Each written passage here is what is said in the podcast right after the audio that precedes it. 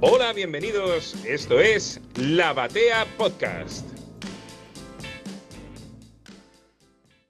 Saludos cuánticos, eh, sea el, día, la hora, la, estación del año en que nos estén escuchando.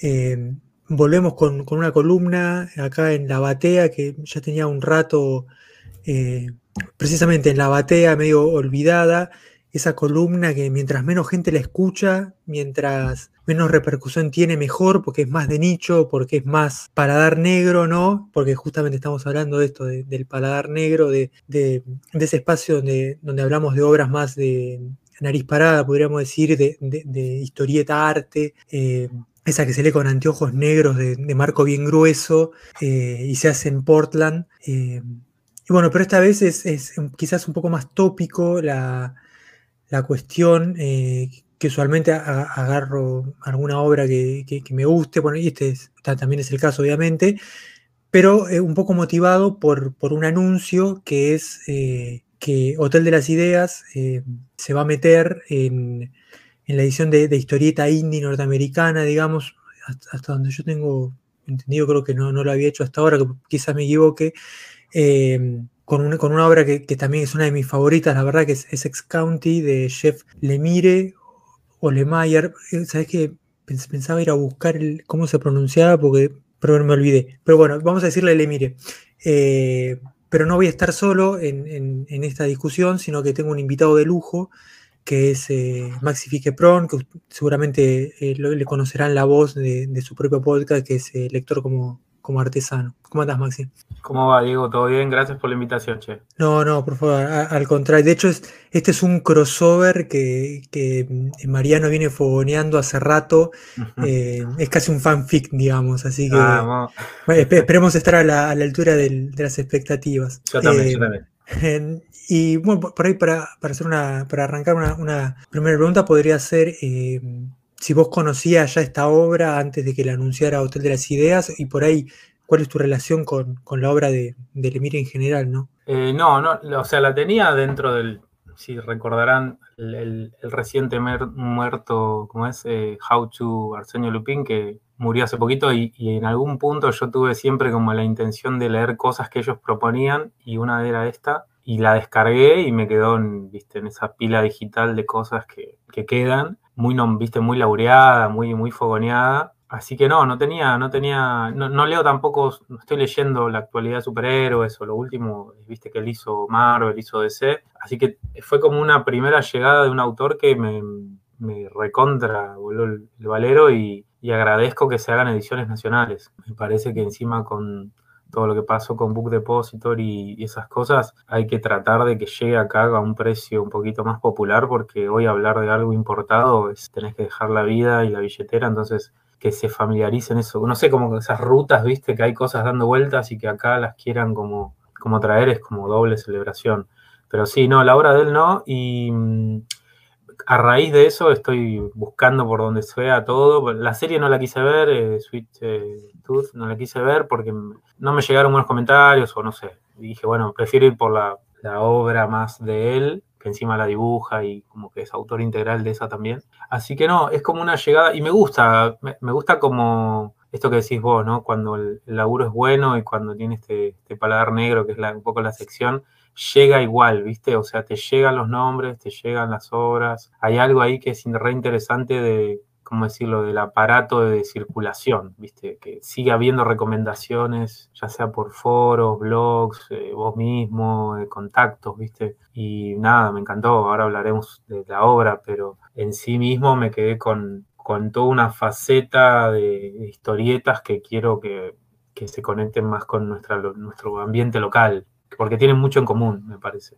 Sí, sí, linda la pista esa que tiraste al principio de Arsenio, que en paz descanse, porque sabes que mi, como mi camino de lectura en general, como bien vos decís, conectando todo lo que estaba diciendo recién, es verdad que estos libros en general son caros, son difíciles de conseguir, incluso eh, yo me acuerdo cuando quise empezar a leer más por este lado, más por el, lado de Daniel Close, ponele, bueno, que le dedicamos la, primera entrega de esta columna.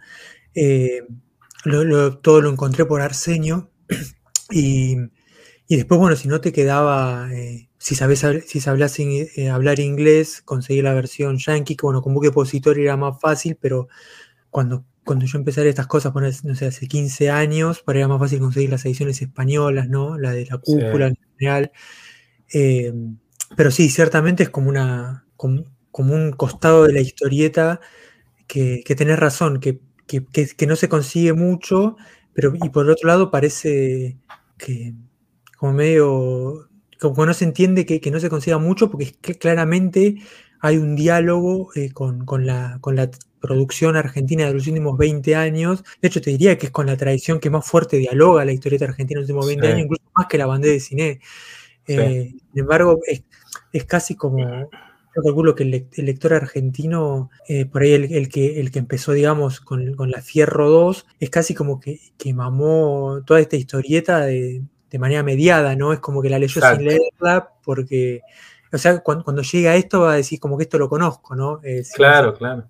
Le, resuena por otros que la leyeron, ¿viste? Esa cosa de que vos llegás a un autor porque otro lo leyó, hizo su propia, no adaptación, pero su propia mirada similar. Yo tengo una cuestión con todo lo franco-belga que a mí, bueno, obvio, me encanta, o la historieta europea como un foro para dialogar ahí como una especie de mm, parámetro con el cual medirnos. Y yo no sé, ahí yo tengo algo, pero capaz soy yo. Eh, con lo francés y lo belga, hay algo que no sé si soy yo que no me, no me termina de gustar. Pero en la literatura, esa idea de Argentina y su filiación con lo francés, yo creo que hoy estamos más en, ciertas áreas mucho más conectados con los lo yanquis. Eh, son mercados y son públicos distintos y, y, todo puede convivir, no es que hay que elegir uno de los dos pero si yo tengo que leer cosas, en general me, siempre me, me, conecto más rápido con, con, lo gringo, canadiense, norteamericano, que con lo francés. Pero bueno, eh, ahora salió Beatriz también, está re buena, la obra esa está bárbara, digo, no, no, no es eh, elegir, ¿viste? Nomás es como que hay algo que me resuena más rápido, como decís vos, por, capaz porque está más mediado por, por la propia eh, cinematografía, capaz, yo soy muy de, consumir más esa, ese formato más hollywoodense, festival de Sundance, ponele, que tiene su costadito no tan comercial, ¿viste? Pero entonces ahí yo encuentro enseguida que esta obra se marida bien con eso, eh, más que con el cine francés que, o con ciertos consumos así que me cuestan un poquito más. Así que yo, sí, y me estaba acordando Matadero 5, pero Matadero 5 que sacó Hotel es otro palo, ¿no? No, me lo acuerdo bien, eh, salió el eh, año pasado o el otro. Es medio como un híbrido, ¿no? Porque es eh, un guionista norteamericano con un dibujante español, pero me parece que sí, que fue para el mercado yankee, no sé quién le editó allá.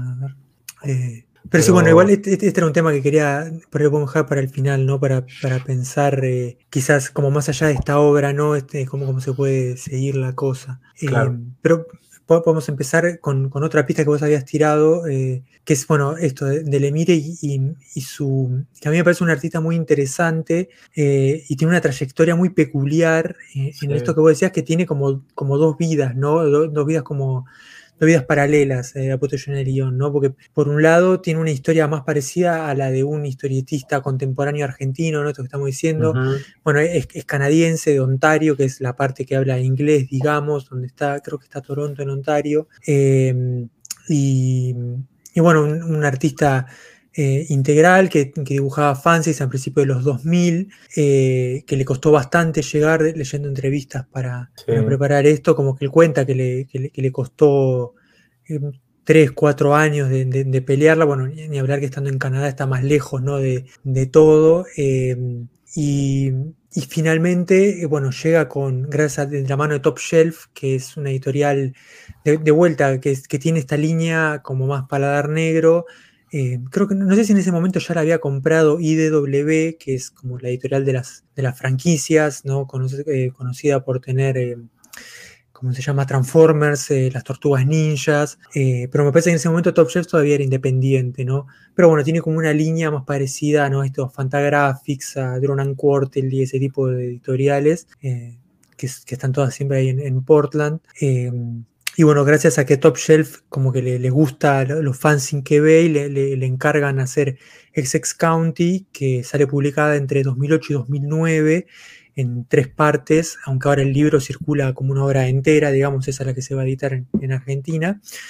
Eh, en 2011 sale finalmente como el libro completo, eh, y este es como el libro consagratorio que, le, lo pone en, el mapa a Lemire como, como, una autora a, seguir. Eh, y después, bueno, él como que tiene una carrera paralela, aunque es como quizás en, el gran volumen de lo que hace, porque además es un tipo muy prolífico y eso es parte de su éxito. Es como lo menor, con, obras como Underwater Welder, eh, que esa la leí y me gustó menos que Sex County, que también es con Top Shelf. Y hace poco eh, estuvo serializando una ya en Image que se llama Royal City, que es medio como una secuela espiritual de Sex County. Esa no la leí, eh, pero Mariano dice que es incluso mejor, así que habría que entrarle. Yo estoy buscando Black Hammer, no sé si la tenés, porque le están dando mucha manija, me manigió mucho el, el plot, todo, dije, ah, viste, no la consigo, estoy buscando, viste. En, eh. Argentina editada por, por el infame innombrable que sacó el primer libro y después no sacó nada más. Eh, pero bueno, lo, que decís, Black Hammer ya es parte de, como de esta segunda vida de, de Emire, que es el, eh, de la mano del éxito de Essex County, saca un libro que, que, no, tuvo mucha repercusión, que se llama The Nobody con, con Vértigo, que en ese momento a final del 2010 Vértigo ya estaba como en, como en el último, eh, como en un momento medio tratando de, reinventarse, ¿no? Ya con los grandes nombres eh, de los 90 que ya se habían ido del sello.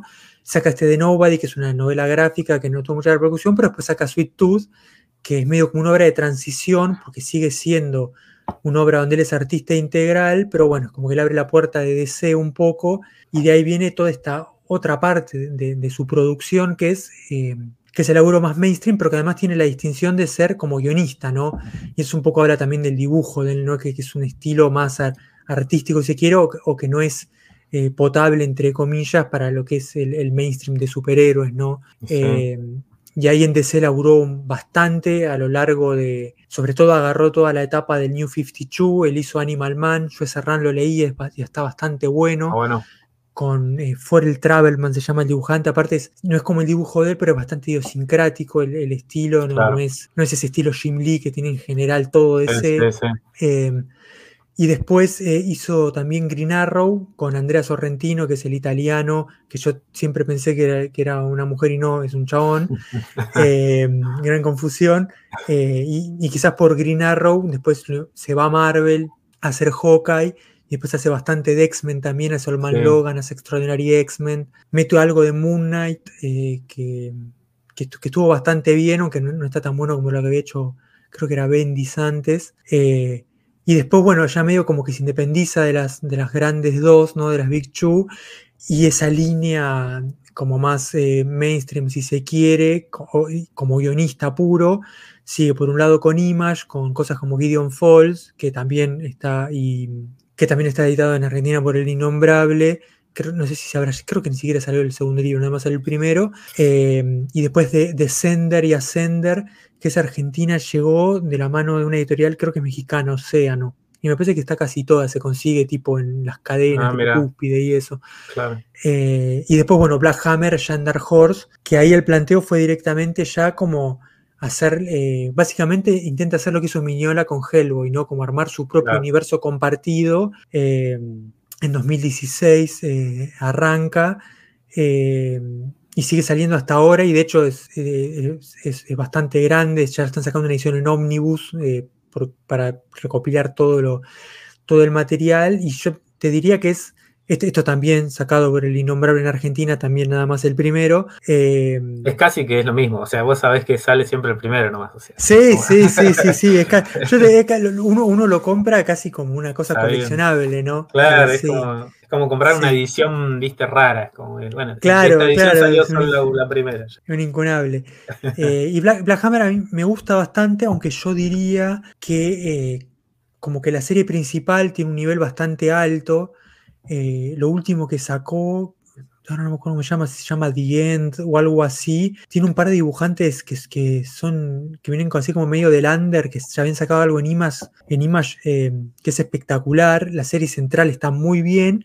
Y después los spin-offs son de, de, calidad eh, variable, diría. Como que se nota mucho ahí. pero en general está, está bueno y intenta hacer un poco, no, es Morrison ni, ni, Moore, digamos, pero intenta, es bastante meta, digamos, como que es una historia de superhéroes que sabe que es de superhéroes y como que trata. Claro, claro.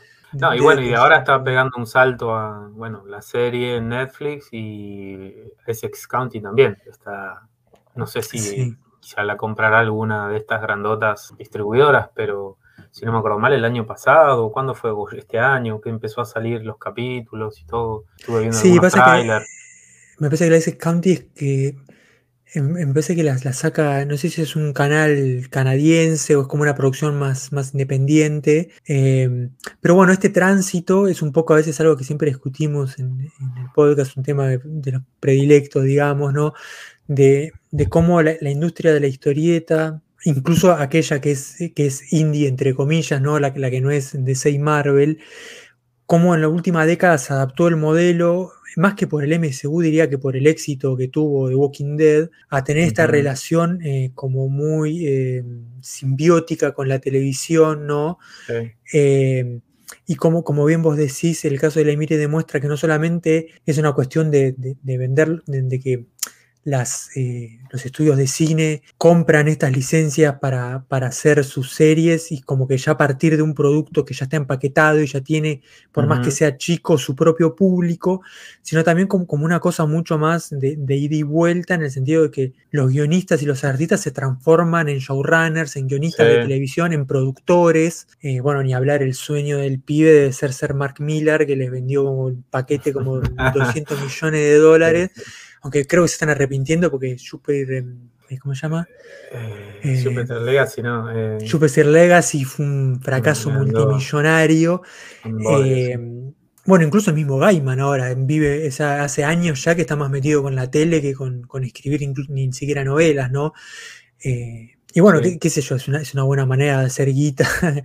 sí, sí, me parece que se animan también. Hay algo que en algún punto estos cruces en otra época, capaz un tipo que escribía dice, no, ¿para qué voy a ir a la tele? Que es algo menor o más, chabacano, o pierde calidad mi obra. Y yo eh, le escuché un par de entrevistas que, también hay algo de, él que me gustó como autor, que es, lo entrevistó, me acuerdo, un pibito de 15 años, un par de pibes de un podcast, y el tipo se sienta y te habla, digo, tiene una, apertura zarpada, y a la vez... Eh, puede estar hablando con un flaquito de 15 años o dirigiendo una serie para televisión, digo.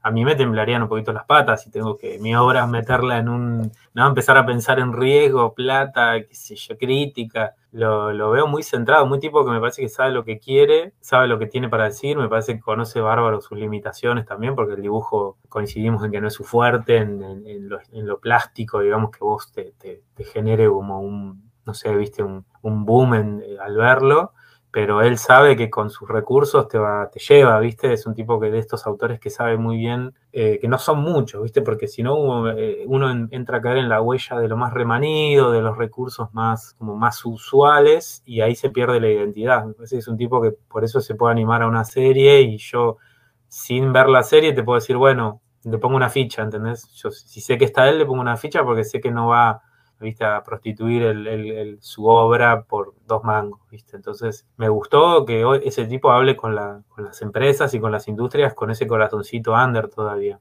Así que me, hice medio fan, digamos, de su... Le compré, le compré el... no sé si es verdad. No, vos sabés que está, está bueno porque quizás esto es algo que se podría hacer de acá a unos años cuando ya haya más para, comparar, pero sería interesante ver... Eh, ahora que, esto, que estos tipos están haciendo esta transición, eh, ver, eh, comparar, digamos, como las decisiones estéticas y, digamos, como narrativas que toman en cada medio, eh, porque a veces pasa que esta discusión eh, sale mucho en el cómic mainstream, DC lo estuvo haciendo bastante, bueno, Marvel también, ponerle con esta run gigante que hizo el autor este Tana Easy Coates con Black Panther, o este, un guionista eh, británico que habían llevado a escribir algunas cosas de, Batman, y, en general cuando uno lee una historieta escrita por un escritor de, novela, se nota, se nota que el tipo no domina el lenguaje de la historieta, como que tiene mucho texto, entonces habría que ver qué, qué bagaje arrastran, ¿no? Porque a priori quizás está más cerca la historieta del audiovisual que la novela de la historieta, ¿no? Claro. Eh, en ese sentido, así como si yo no vi Sweet Tooth, eh, pero por ejemplo, eh, hace poco me senté y vi bien la serie de la de Sandman de Netflix, que Kai Gaiman la, la- la- la Sí, la manejó toda totalmente Sí, sí. autoral. Y las, o sea, más allá de que bueno, la historieta es lo que todos sabemos, la serie me pareció excelente. O sea, está muy bien escrita, eh, los capítulos funcionan muy bien como capítulos de televisión. eh, entonces ahí es un tipo que, que claramente como que ma- maneja los dos lenguajes, digamos, ¿no? Eh, que, no, no es fácil, ¿no? Porque uno, No, qué sé yo, es, uno, uno puede ser muy bueno haciendo una cosa y después cuando te llevan a otro campo, no. Exacto, porque el- el Gaiman dio una charla, me acuerdo de cuando estaba haciendo así publicidad y todo, él dijo, yo tuve que hablar con todo, sonido, eh, ya, ya ponerle música a una obra, listo, te la puede matar, ¿eh? Te puedes, puedes hacer un cagadón que es, viste, nada, es horrible la música, un estilo más, más, no sé, más metálico y para vos tenía cuerdas y, y mataste la obra, o sea, le sacaste algo que el silencio de la página lo llenás vos con tu cabeza, ¿viste?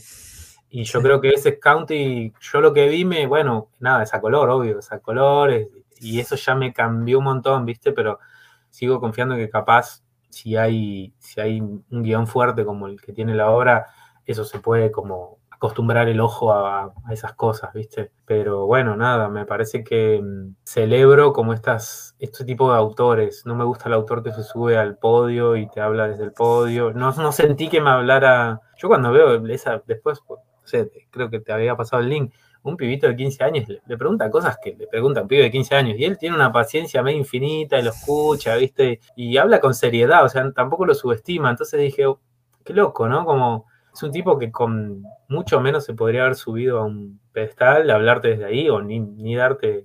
A mí me pasó cuando hacía entrevistas a veces que hay autores locales o cosas que te, te clavan un visto galáctico y, y decís, ok, con decirme que no también alcanzaba, ¿viste? O sea, no, no te pido que me digas que sí. Y hay cosas así, ¿viste? Que decís un poco el... Sí, sí, con, con muchísimo menos que lo que tiene el Emire ya están subido al pony. Y, y aparte me gustó también que él todo el tiempo dice, esto es como es laburo, o sea, me levanto a la mañana, escribo, viste, no hay una, una cosa como tampoco que la literatura suele tener, o a veces en las historietas o el cine, que es esta cosa, viste, muy compleja y muy, muy críptica de cómo, cómo se construye, viste, la fantasía, las ficciones. Y me gustó que él lo baja a tierra un montón y básicamente te dice es un trabajo de, de constancia, de disciplina, de trabajar ideas me gusta ese mensaje también, que es muy indie, ¿viste? Es muy de, ese, de esa línea también, sí. que no, no, es subirse a, como a las lentejuelas, pero um, me parece que, no sé, espero eso, espero que la, si, si, sale acá haya una recepción, que bueno, va a salir, ¿no? Pero que si, lo que salga tenga una recepción linda para que siga,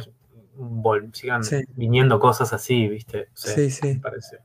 Eh, me quedé pensando en una cosa que has dicho, ¿no? El tema del dibujo, y me parece, me parece interesante con, la verdad que yo le, leí bastante de Lemire porque eh, creo que me enganché con Tooth al principio, eh, cuando, cuando empecé a leer, eh, tipo a, final, a tipo, sí, tipo 2010, cuando tuve internet, empecé a leer cosas de, de Vértigo y empecé como a leer en paralelo, por algunas de las cosas más clásicas como Sandman, y en paralelo cosas que estaban saliendo. Y de al toque me enganché con Sweet Tooth y empecé a buscar qué más sabía del autor, entonces le, leí bastante de lo de lo, también bastante de lo mainstream, pero nunca había hecho esta nunca me he dado cuenta como ordenando la obra, como esta cosa bifurcada de que él es como bien, del, bien de lo masivo, digamos, como guionista puro, y más como de lo indie, como artista integral. Eh, sí. Y me parecía interesante porque en general eso es, esto es, eh, bueno, es, es, cierto de todos los autores que, que vimos en las, en las, entregas anteriores de Paladar Negro, como Daniel Close o como Alison Betchel, y, pero en general como que el, el el historietista artista, digamos, ¿no? Obviamente todos los historietistas son artistas, incluso los que hacen superhéroes, sería como de, del autor, ¿no? Eh, como más artístico, más eh, arte con mayúscula, en general es integral, ¿no? Y como que viene asociada a esta idea quizá, ¿no? De, sé que te parece, como, de como que el, el, artista de vuelta con mayúscula como que tiene que tener un control total sobre la obra, ¿no? Eh, sí. Y aunque obviamente después tenés eh, medios como, como bien estaba hablando vos recién, como lo audiovisual, como el cine, como las series, donde es, totalmente demencial que una persona haga el laburo de 500 y, como que las obras maestras más grosas, por más que a la gente les, le encante decir Tarantino o Scorsese, realmente el tipo delega banda, o incluso autores, tipos que tienen como una impronta muy personal, como puede ser Tim Burton, por ahí la impronta personal de Tim Burton se la pone el vestuarista o el que hace el diseño de producción y vos ni siquiera sabes cómo se llama, ¿no? Eh, Exacto, sí, sí. Es el laburo a veces, el... no, cerrar, cerrar, sí. No, no, no, no que, que, es como una atención interesante, ¿no? De, y esto, como que no, uno puede ver historieta artística que, que, no sea hecha por un autor integral, ¿no? Bueno, es un poco, hace un ratito habías nombrado Bourdieu y qué sé yo, hay algo ahí, me encanta siempre Bourdieu que tiene esta, idea de, bueno, se construyen campos de trabajo, de disciplinas artísticos y esos campos tienen como códigos implícitos que nadie los escribió formalmente a veces, a veces sí, a veces no, y, y van como haciendo esas tensiones, ¿viste? ¿Qué es y qué no es? Entonces, ¿qué no es autor integral? ¿Qué es autor, eh, como decíamos, artista? ¿Qué, cuál es la diferencia entre, eh, no sé, Tarantino y un director que no la pegó? Eh, entonces hay un montón de, como de, fronteras que son siempre porosas y me parece que la historieta dialoga, va a dialogar eternamente con el género superheroico, quiera o no. Entonces, si el género superheroico tiene guionistas, dibujantes, entintadores, eh, viste, y una especie de, esferas y esferas y esferas. Claro, nosotros somos otra cosa, ¿viste? Acá esto es distinto, acá se hace con dos mangos y es una historia minimalista y el autor dibuja capaz con los muñones, pero es él, ¿viste? Claro. Y es interesante verlo como una construcción y eso se vuelve un mercado, vos ya sabés que, como pasa con el cine independiente o el cine, digamos, under, que vos ya sabés que no va a haber un presupuesto de cinco palos y, y siete cámaras al mismo tiempo, entonces vos ya aprendés a disfrutar cómo, ¿no? cómo, cómo se logra mm, llegar al arte o llegar a, la fascinación o a la contemplación de algo estéticamente bello con recursos distintos. Entonces me parece que, mm, volviendo al tema de la historieta, ese implícito, me parece que los gringos lo tienen más, mucho más que nosotros, aunque nosotros también, que es el género superheroico, es, es lo mainstream, lo gigantesco, y aunque el otro también termine siendo mainstream en términos de ventas, porque no creo que le haya ido mal a ese county, ¿entendés? En Estados Unidos, sigue siendo como esta, esta ruta paralela y, no, nunca tan grande como, como la historieta grande que serían estos monstruos, viste, corporativos, eh, como nombrabas, las editoriales que en, arranca son editoriales, a nosotros son grandes, pero para, la, para comparativamente con nosotros son, son como tiburones un poquito más chiquitos. Entonces, claro, eh, la repegó, si vos decís, la repegó ya desde que lo entraron a fichar de, con sus laburos con un fanzine. Eh, así que nada, me parece como que sí, me gusta siempre como mantenerlo como una tensión. No sé si se va a resolver. La, la gracia es que no se resuelva, porque es lo que le da diversidad al género, eh, a la historieta, esos cruces, eh, que, ¿no? Guionista en un lado, del otro lado hago lo que quiero, eh, mm, que el de los dos lados salga bien parado. Me parece que es esto un logro, porque como habíamos dicho, a veces un lado te va bien y en el otro te va pésimo. entonces, no sé, me, me gustó como encontrar a alguien joven en el sentido no sé, no, creo que no llega a los 50 pirulos o 40 largos, y que le haya metido pata a una carrera que pinta que, va en una línea muy, muy importante, o sea, y, esto, que no, ¿cómo decirlo?, no pierde su identidad en un mundo que enseguida te pide, viste, licuámelo, pausterízamelo, mándamelo un poquito más rebajado para el público infantil, viste, empiezan a sentarse los tipos en las carpetas y te empiezan a decir, salimos con los muñequitos de ese scout y venimos con la... Y, ahí está bueno que, viste, nada, hay gente que, no es por condenar a nadie, pero bajás la, la vara y decís, bueno, ok, me van a entrar 10 palos por vender muñequitos. Y dale, qué sé yo, viste. Y entonces ese Scounty se transforma en los Teletubbies, qué sé yo. Es una cosa que, ¿en qué momento perdiste el, ojo, amigo? Pero bueno, me imagino que eso viene, le creo, porque ahora si hablamos de la hora, el tipo ahí puso mucho no, no sé si todo, porque no es biográfica, pero hay algo de, querer contar algo desde la austeridad, la, sencillez, como unos valores que pareciera que continúan, ¿viste? En, su forma de laburar. Entonces me, gustó, me gustó ese link, ¿viste? Como... sí, bueno, ahí me agarro algo que dijiste recién, ¿no? Esto de... Y que también me parece que es uno de los presupuestos por los cuales se le da más eh, valor artístico, eh, digamos, a obras que son eh, de artistas integrales. Y de hecho, habría que ponerse a revisar, pero en el nunca suficientemente ponderado Excel de Santiago Cano, que siempre nombramos y que, bueno, también viene a la batea siempre a hacer el, balance de, fin de año, creo que él marcaba que hay como una tendencia de que están creciendo las obras de autores integrales en Argentina, cuando en general siempre por la tradición industrial que viene de la década del 40, siempre eran como tándem de, escritor y, dibujante. Eh, pero que como es uno solo, como decías vos, es eh, que que, le mire como que es como que es él sin, sin, diluirse, ¿no? Como que no hay nadie mediando, ¿no? Como que, es un poco también lo que tiene la, la, literatura, ¿no? Como que, que, en general, como que en el, en, el, mundo de la crítica se suele tomar como un positivo, aunque tranquilamente se podría ver como un negativo, pero esta idea que, bueno, que es una persona con la página, eh, entonces lo que vemos sería como la expresión, entre comillas, más pura de, de, ese artista, ¿no? Bueno, y en ese sentido es Ex County, y ya vamos entrando en la obra, eh, claramente lo tiene, como, bien eh, decís Maxi, no, no, es, no es una obra estrictamente eh, autobiográfica, pero tiene muchos elementos. de hecho, Lemire nació en Essex County, que es como un, paraje medio rural del estado de Ontario.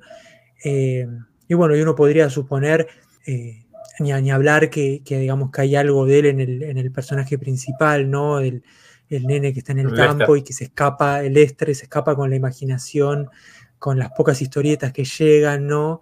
Eh, después, bueno, eh, será cuestión de especulación cuánto del drama familiar y de los eh, eh genealógicos tienen que ver con su familia o por ahí con vecinos o lo que fuera pero sí ya desde el punto de vista como del setting y del, paisaje hay, hay algo que es de él. Eh, y de hecho él en las entrevistas lo dice como que también, como que es una obra donde él, donde él puso mucho de él, en el sentido como, como una apuesta grande, ¿no? Porque este es como el doble juego de estas obras eh, semi-autobiográficas o que tienen un elemento biográfico y que de vuelta es algo que es eh, muy importante. Y de hecho quizás esto que estábamos hablando, ¿no? Este link entre la historieta independiente norteamericana y la historia argentina del siglo XXI, el link es un poco este de la autobiografía, ¿no? Porque es una tradición que se viene haciendo bastante, no sé, de Harvey Pekar eh, o todo el cómics de, los 80 en Estados Unidos y hate y todo eso es lo, que, lo que me amaron mucho de, de, los autores que terminarían siendo la, llamada nueva historieta argentina, historietas reales y todo eso, ¿no? Eh, pero uno, viste, como que queda expuesto eh, por partida doble. Por un lado quedas expuesto como artista eh, y bueno, con tu obra si le va bien o si le va mal, y por otro lado quedas expuesto como persona, ¿no? Claro. Porque estás como poniéndote ahí en la página para que la gente te lea. Sí, sí. A mí me, no me acuerdo, en un momento siempre le preguntan eso, viste, en varias entrevistas, bueno, eh, sos vos el pibe, viste, porque bueno, obviamente, el, fanático de historietas, el pibe fanático de historietas, bueno, mismo lugar, y todo el tiempo él trata de decir, bueno, es más bien una evocación o un, puntapié de mezclar cosas que pasaban ahí. Eh, me gusta, a mí las historietas reales, la autobiografía, no sé, pensaba en Persepolis, ponele, que la misma autora dice esta soy yo, me gusta como un gesto, sobre todo cuando tiene un costado político, de denuncia, de, hacer un, digamos, carne, algo que si queda ficcionalizado todo el tiempo es, bueno, habrá sido así, no habrá sido así.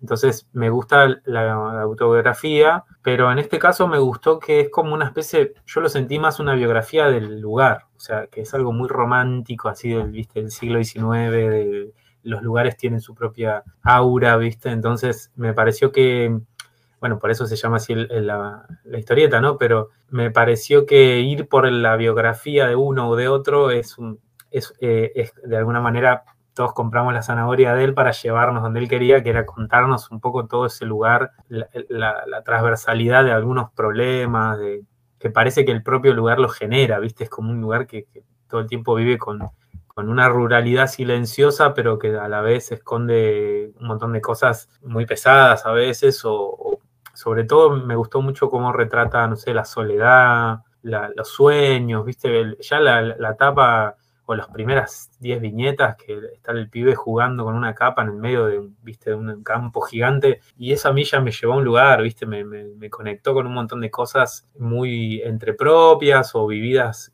entre, con familia, ¿viste? Entras como muy rápido porque el recurso es repotente. ¿Qué hace un pibe leyendo superhéroes en el medio del campo, como si dijéramos hoy, en el medio de la pampa? Porque tiene un link para mí con lo, con lo argento de una, que es La Pampa, Rosario, Santa Fe, Córdoba y la Patagonia lo mismo, es llanura, entonces esas llanuras a nosotros simbólicamente también nos, nos tocan, ¿viste? Al argentino. Y bueno, que entre por ahí, arranca muy, muy fuerte, muy bien y, lo mantiene. Yo creo que eh, puedes entrar a, para mí, el, capaz del segundo libro, al cambiar de, geografía, te, me costó como conectar con ese County, pero está bueno que son los, los migrantes, digamos, ¿no? Los que se van a la ciudad. Así que sí, no, ni hablar que ¿cómo decirlo? Que es muy, muy potente ya con sus imágenes y con su estilo. Es ese, estilo que solo, no digo que solo funciona así, pero funciona muy bien. Funciona muy bien el estilo blanco y negro, esos trazos como más, más gruesos, viste, como un poco, no tiene un, trabajo técnico zarpado, pero va con esa rusticidad del lugar. Para mí, ese maridaje fue como esto recontra, viste, recontra va. Sí. Sí, sí, totalmente. No, y, es, verdad, no, había hecho ese link, pero totalmente como dialoga con el imaginario del, campo argentino, digamos, como eso de la pampa. Em, incluso lo pienso y también es medio evocativo de, Superman, ¿no? Que se crió también como en el campo. También. Eh, como, que, como que funciona en muchos niveles. Eh, y está, está esto que decías también, ¿no? Y que para mí es, coincido con vos, que es el gran fuerte de la obra de hecho, digamos, si fuera el primer, yo quizás si lo hubiera leído como fue saliendo, si hubiera leído el primer libro solo, a mí probablemente quizás no, me hubiera vuelto muy loco, eh, pero después como que se va construyendo en complejidad a medida que van con, la con el segundo y el tercer libro, esto se transforma como una historia coral, ¿no? Una historia del lugar, no solamente del personaje, y que este también es como un recurso muy del, indie yankee, ¿no? de, la, de, la, de la literatura, pero también eh, pienso, no sé, en las películas tipo Boogie Nights o mm, Magnolia, eh, Paul Thomas Anderson, que, es un recurso que, sea, que es muy complejo porque es como el, coso este, el, de los platos chinos, ¿no? Como que tiene que tener muchas cosas en movimiento, pero si lo logras hacer, garpa un montón por, por esta cosa que también, ya que, está, ya que estamos en, en modo más, ya que hablamos de Bourdieu, podemos meternos por el por ese lado, ¿no? Pero esta cosa muy de la novela decimonónica y del, de, esta idea de, que la novela aparece como la, como la obra de arte que habla de la sociedad moderna, capitalista, digamos, ¿no? Porque, porque es una expresión de esto, de, la sociedad eh, que, que se sabe sociedad, ¿no? y de que sabe que es como una maquinaria con un montón de engranajes que funcionan, eh, porque en el momento en que uno tiene este, esta separación entre la vida pública y la vida privada, que, que digamos como que se consolida en el siglo XIX con, la vida de las fábricas y bueno, con, digamos, eh, con el mundo en el que vivimos hoy, como que en el momento que existe la vida privada, la vida interior del individuo, como que inmediatamente aparece esa exterioridad, ¿no? La vida de los otros, de los vecinos, de la gente que uno ve por la ventanilla del tren y es que a mí es una cosa que, me pasaba de chico y que me sigue pasando hasta el día de hoy y que es algo que, me evoca mucho este tipo de libros, ¿no? Cuando uno mira por la ventanilla y por ahí, no sé, el tren para y hay una persona y vos pensás, qué locura que esta persona tiene una vida como la mía, ¿no? Con, que puede ser, tiene amigos, tiene hijos, tiene un trabajo, tiene sueños, tiene decepciones, eh, y te das cuenta como lo, inmenso que es el mundo. Y obviamente que eso es totalmente imposible de capturar en, una obra de arte, la, escala 1-1 del mundo, tiene una cosa borgiana, ¿no? claro. Eh, pero, pero bueno, en este tipo de libros con, con estas eh, narrativas corales, bueno, como que se arriman a sentir eso, ¿no? De, eh, y además este, esto que está, se ve a medida que va avanzando el libro, también de, cómo las, eh, las acciones tienen consecuencias que muchas veces ni siquiera la persona que, que, realizó las acciones las llega a ver, ¿no? Claro, tal cual. Que, que, eso está, está buenísimo. Bueno, y quizás también, sin, ser tan político como Persepolis, como que como que hay algo de eso. Y, pero hay algo que, me parece interesante, que, por ahí también es un link para, pensar en, también en historietas reales y todo eso, y que se nota en, que, en todo esto que estamos hablando de Sec County, que hay como dos modos de hacer historieta autobiográfica, me parece. Esta claramente es una obra, eh, que es una obra, digamos. Yo calculo que si bien él la hizo a lo largo de tres años, él más o menos la tenía pensada al principio, supongo, si no es un capo que se le fue ocurriendo en el camino. Eh, pero eh, después tenés por otro lado que en general suele ser mucha la historieta autobiográfica argentina y que tiene que ver con los modos de producción. En, historietas reales era completamente eh, transparente eso por cómo ellos escribían y publicaban una tira por semana, que es la autobiografía como diario, ¿no? Claro. un diario íntimo casi. Eh, y en ese sentido, eh, esto es alguna cosa que venía pensando en estos días, que que eso dialoga quizás mucho más con la tradición del humor gráfico argentino, ¿no? que es tan potente, ¿no? Eh, pero claramente cuando uno produce historieta de esta manera autobiográfica, como que es muy difícil eh, llegar a, esta cosa, digamos, como más, eh, como una obra que funciona como un todo, como es Ex County, porque de vuelta tenés que ser un genio total. Si vos sacás una tira por semana y dos años después decís, y Sol Connected, ah, o es una de cerebro brillante, ¿viste? Es, una bestia. Eh, y me parece que en general a veces eh, pasa, eh, adolece un poco eso a veces la historieta autográfica argentina, ¿no? De, que obviamente de, vuelta son las cosas que siempre hablamos, no tiene que ver esto con las condiciones de producción, porque para vos puede hacer un libro que decís, este libro cierra por todos lados, una cosa como hermética que, no se puede creer, bueno, te tenés que tener dos, tres años para sentarte y, y laburar a... Prepararlo, sí, sí, es, es, tal cual. Yo me quedaba pensando cuando hablábamos de historietas reales que había como, bueno, una crítica que es, bueno, la viñeta de la semana es, eh, al dibujante no se le ocurrió nada, ¿viste? Y el chiste era ese y era, esa era la historieta del día. Y bueno, es verdad que podemos derrapar si vamos por ese camino. Eh, me parece que ahí justo lo que hay de fondo, o, una de dos, o porque yo también, eh, ahora no me puedo acordar bien si fue una entrevista o algo que, le, leí, una nota escrita, que él dice que, bueno, que en algún punto algunas decisiones las resolvió medio al final, viste, sobre todo la, historia de la enfermera, al final mm. que hay una enfermera que cuida a un viejito, eh, y que fue como tuneando algunas cositas, pero yo creo que desde la tapa que te muestra el árbol y las raíces, ¿viste? Y todo eso, había una idea primigenia que es yo quiero contar eh, como unas cosas... El, título, digamos.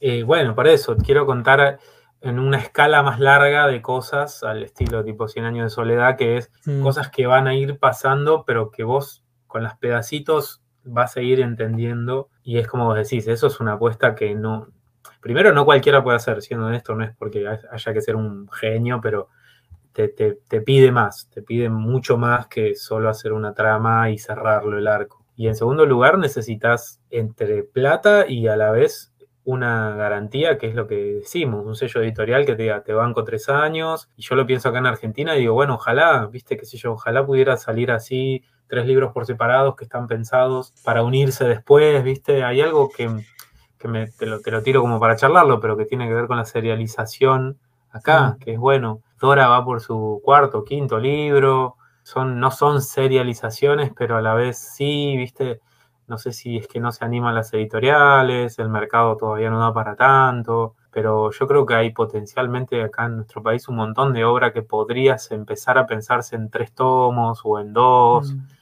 y no sé si son los autores que tampoco, hay gente que te dice, yo me acuerdo a, Mauro Mantela, lo entrevisté una vuelta y le pregunté, ¿y no lo ves esto como serializado? Me dijo, no, la verdad que no, como no tengo ganas, no, no lo veo, no lo, no lo hice para serializarlo.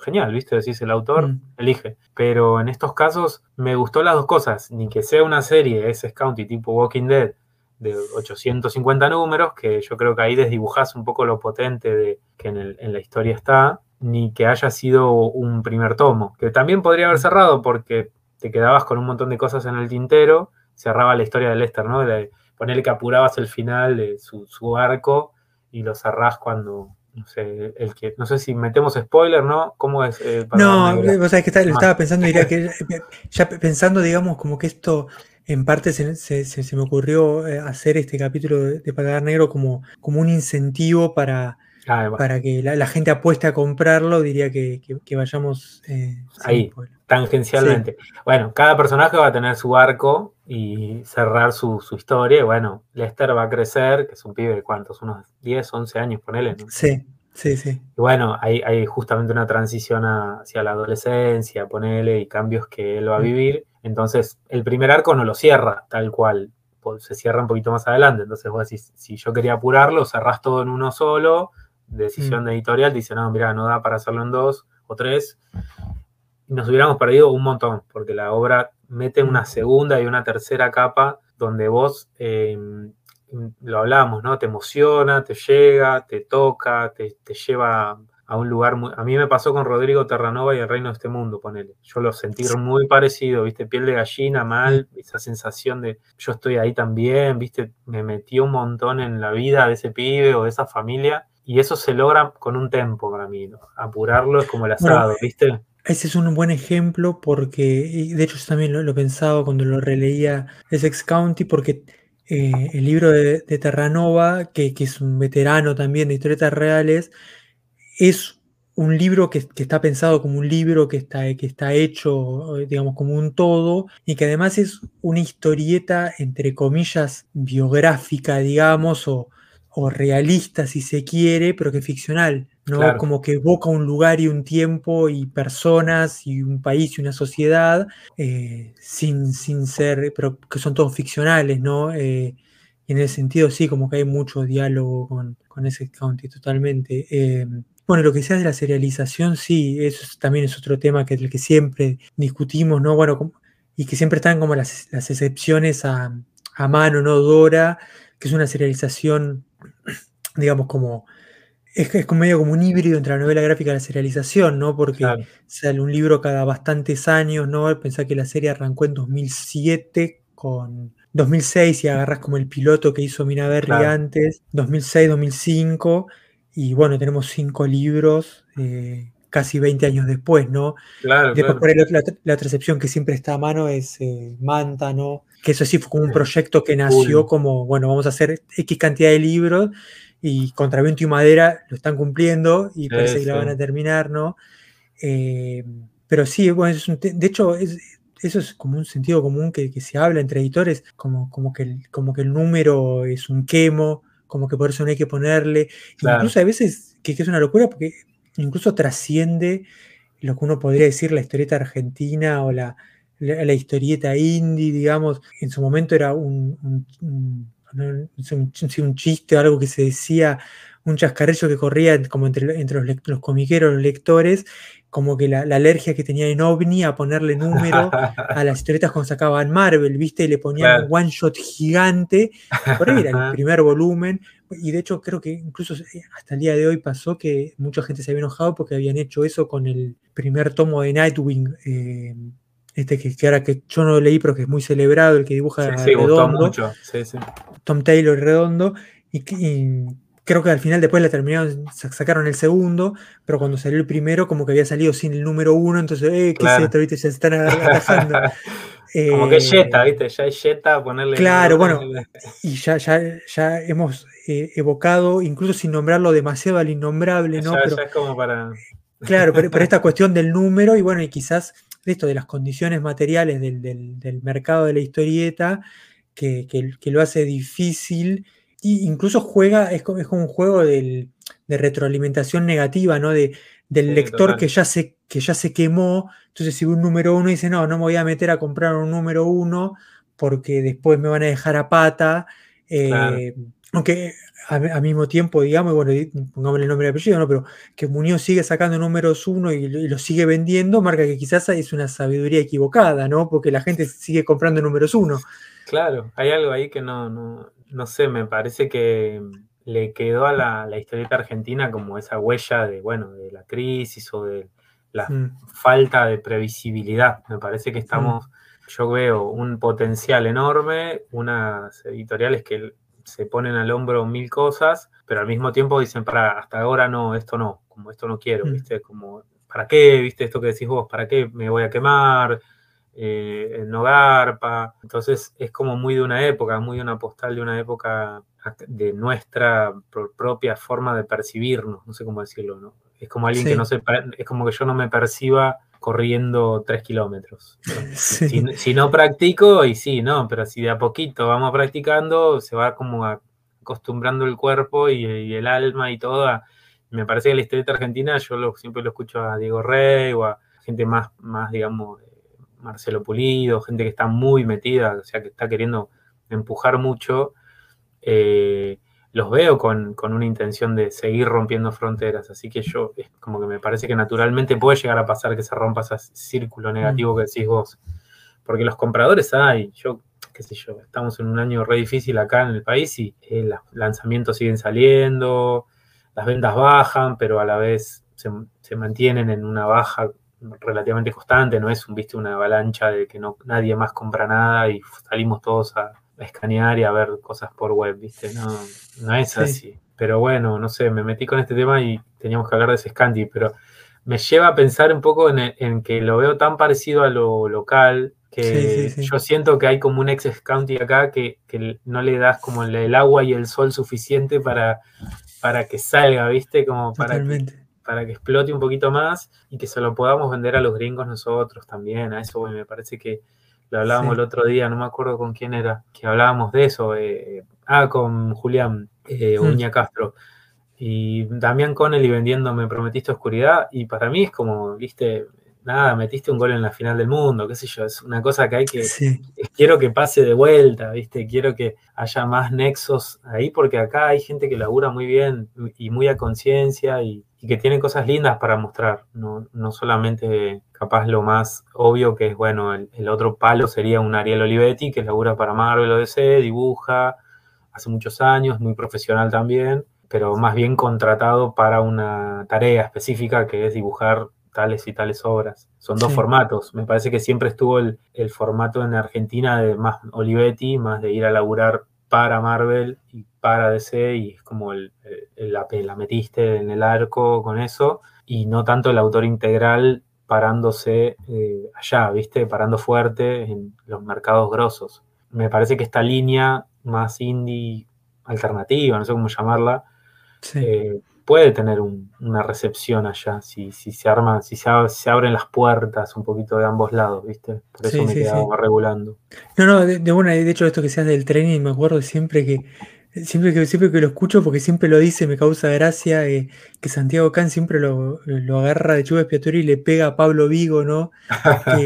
porque siempre dice como que él quiere más y que vende muy bien, pero que el chabón, tiene su ritmo, ¿no? Labura otra cosa hizo más acordar que cuando en su momento, de, cuando escribí esa nota para, para Ouroboros sobre la historieta argentina que había sacado Ibrea, me había puesto a repasar todo lo que eh, pasó alrededor de la revista Ultra, ¿no? Para, que no lo recuerden, una, revista que sacó Ibrea de, historieta argentina, que se llegó a sacar cuatro números en, el año 99 y el 2000, eh, que supuestamente, según Oberto, ¿no? Porque siempre él sí dice los números, pero bueno, es creo reventar, ¿no? Porque lo dice él supuestamente eh, había vendido 10.000 ejemplares, no estamos hablando obviamente de pre-internet. Eh, claro, pero él decía como que el problema de la revista es que esos 10.000 números no eran lo suficientes. Él decía que había que duplicarlos por lo menos para que entrara suficiente dinero para que los dibujantes pudieran vivir nada más de hacer las historietas de Ultra, porque caso contrario, los tipos tenían que elaborar otra cosa y entonces la revista perdía regularidad y al perder regularidad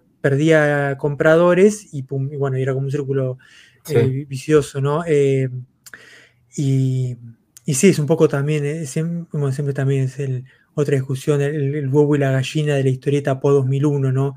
Sí.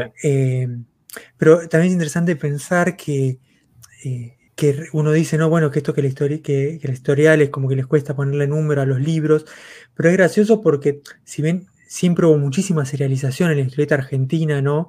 Eh, con, la, en, la, edad de, las revistas, digamos, nunca hubo serialización de los libros, porque los libros ya nacieron como recopilatorios de historietas cerradas, ¿no?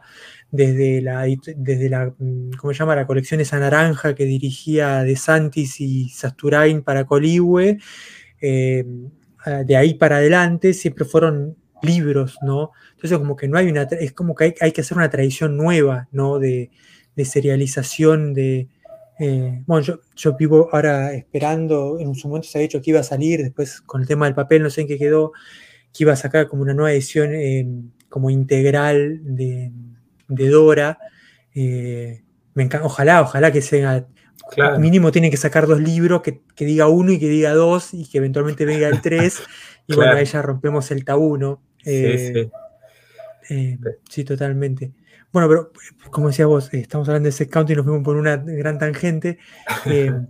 sin entrar en spoilers, ¿no? porque la idea es esto, que, se manejen y que después se lo, vayan a, comprar justamente, le nombramos ahí a Diego Rey a, Santiago Butica. La, serie, como estamos, venimos hablando, está dividido en tres libros, ¿no? que, originalmente salieron por separado, aunque ahora se consigue todo junto y la edición eh, local va a ser eh, un solo libro. La primera es de la que por ahí más hablamos, ¿no? es la historia de Lester, que es un niño que vive en, este paraje rural de Essex County. Eh, y bueno, él tiene una historia trágica personal, vive con, un tío. y bueno, es como trata de llevar la vida y bueno, como como una manera de, llevar, eh, digamos, como de, lidiar con, eso que le, le, tocó vivir, es un poco sumergirse en la historia de, superhéroes. Eh, es como, como comentábamos, ¿no? Usa la capa y como se disfraza. Eh, es interesante esto que aparece en unos cómics, como que él hace, no, no solamente la historieta de superhéroes, sino que los hace. y me da la sensación de que esos son cómics posta que hacía el de chico. Sí, yo creo que sí, yo afirmo que sí. Sí, o sea, para los que lo vean, o sea, hay momentos donde Lester va a mirar su cómic y vos automáticamente ves la página de tu, de, tu novela gráfica, es el cómic de él, dibujado por un pibe. O sea, se nota que es un dibujo real de, de, un pibe con las viñetas mal trazadas, viste, como todo, todo tosco, todo rudimentario. Y nada, ese es el momento viste, momento ratatouille cuando te vas a, Totalmente. A, tu pasado y que yo dibujaba mis historietas y que me imagino que el 90% de los que alguna vez leímos historietas dibujaste tu historieta de morondanga, trucha, abrochada con... Con, hojas éxito. Sí, sí. Y, y después me gustó mucho el tío, que es un tío Mm, o sea, mm, si esto hubiera sido una historia así más chabacana, el tío, viste, es un ortiva, lo caga pedo, y es un tío que no sabe cómo entrarle a este pibe, que mm. le gustan superhéroes, y él es un tipo de campo, pero más, más de campo imposible, viste, le gusta cosechar y le gusta arreglar el tractor y y están charlando en la comida y hay escenas de esos silencios, ¿viste? Que, ¿Qué le digo? ¿Viste? Y el pibe le dice, ¿me puedo ir a la pieza? Bueno, no sé, no querés hablar, le dice, no, está bien, me voy. Y es como esa cosa que te da una pena por el tipo que es, y no tiene elementos, o sea, no, no, no se llevan. Entonces eso está genialmente contado. Y el mundo de Lester está re bueno que es... Eh, nada, llega a un punto que parece realismo mágico, ¿viste? No sabes si es, es real, que no es real, porque no sabes si es un amigo real el que se inventa, digo, para que quede ahí abierto, ¿no? Sí, sí, Aparecen personas que vos llega a un punto que decís, che, esto lo entendí mal, es así, es el tipo que veo, es el que está viendo Lester. Eh, y bueno, eso me parece otra genialidad de este primer libro, que es mantenerlo en tensión eh, bastante, o sea, te, quedas, te quedas regulando durante varios, varias páginas de tipo, ¿qué está pasando? ¿Viste? Sí, pienso que quizás eso es una de las cosas que, distingue ¿no? a la historieta como más esto corte novela gráfica, paladar negro, como decimos acá. Eh, esta idea de que no hay villanos en esta historia, ¿no? Claro. Como decís vos, este conflicto con el tío bueno, como suele ser el caso, aunque a veces parece que los, que los hay, ¿no? Pero en la vida real en general no hay villanos, ¿no? Sino simplemente gente como si sin herramientas, con las mejores de las intenciones, pero bueno, que no, no, sabe resolver eh, un conflicto eh, y que, que, al final del día, digamos, cuando, uno lo lee, como que duele más eso que si el tipo estuviera retorciéndose el bigote, ¿no? Claro, Soy, soy la madrastra malvada de Cenicienta, ¿no? Eh, sí. Te encierro en una jaula y wow, como que nada, es un montón, ¿viste? A veces hay cosas que si las mirás con esta vara y después vas a otras ficciones así, decís, che, acá se fueron a la mierda porque nada, derrapaste por querer polarizar. Y este tipo de obras todo el tiempo es un camino mucho más eh, cuidado, ¿viste? Entonces me gustó mucho esa figura porque es, de vuelta, es lo que anticipa de toda la obra.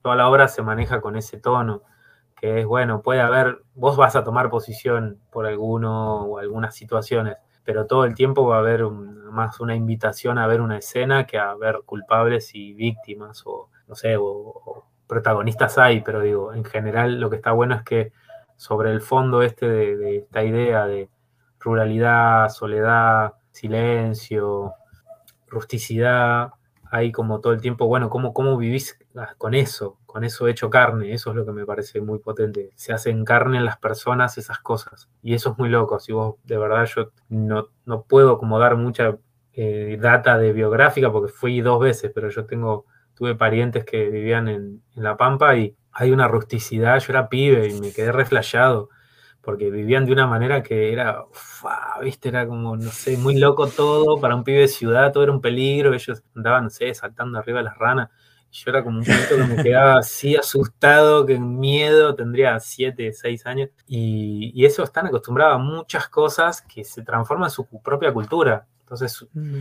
se relacionan, porque hay una escena también cuando va a comprar las historietas que es como una especie de estación de servicio, sería una especie de ramos generales, le podríamos poner acá. Y también los diálogos cortitos, ¿viste? Hola, hola, ¿qué querés? Esto, no, ya llegó historieta, sí, no, llévate esta. Y, a la vez se van como relacionando, ¿viste? Esto está re bueno, que en ese, en ese diálogo medio de, telegrama, ¿viste? Se van como empezando a, soltar y eso es muy del campo también, esos silencios del campo, esas cosas de, mm. eh, ¿viste? Nos quedamos 20 minutos callados los dos tomando mate y es como eso también forma parte de, esa vida. Porque el porteño cuando llega es insoportable, que habla todo el tiempo, que dice 80 mil cosas, se queja del calor, se queja del frío, se queja de esto. Y, el tipo de campo en general eso se, caga de risa, ¿viste? Y en la obra está genial y se nota que lo vivió, se, nota que lo recontravivió y que lo sabe mostrar, ¿viste? Eso me, encantó, me encantó esa, eso es algo que, hablábamos cuando, estábamos eh, como coordinando para, para grabar, em, digamos, como, en este lienzo grande que despliega eh, Le Mire para la, en la obra, como que al presentar como esta historia coral, como que te, da eh, diferentes puntas por las cuales agarrarte, ¿no? Y, en alguna te va a agarrar, es como que tiene una red amplia como es, y porque conectás con, tu propia vida, ¿no? Bueno, vos contabas esto. A mí personalmente la que más me pega es eh, la, historia 2, ¿no? Ghost Stories, historia de fantasmas, que es la historia central eh, y me, no, sé, no, conté, pero me parece que también la historia central en el sentido que es la que se lleva más páginas de todo el libro.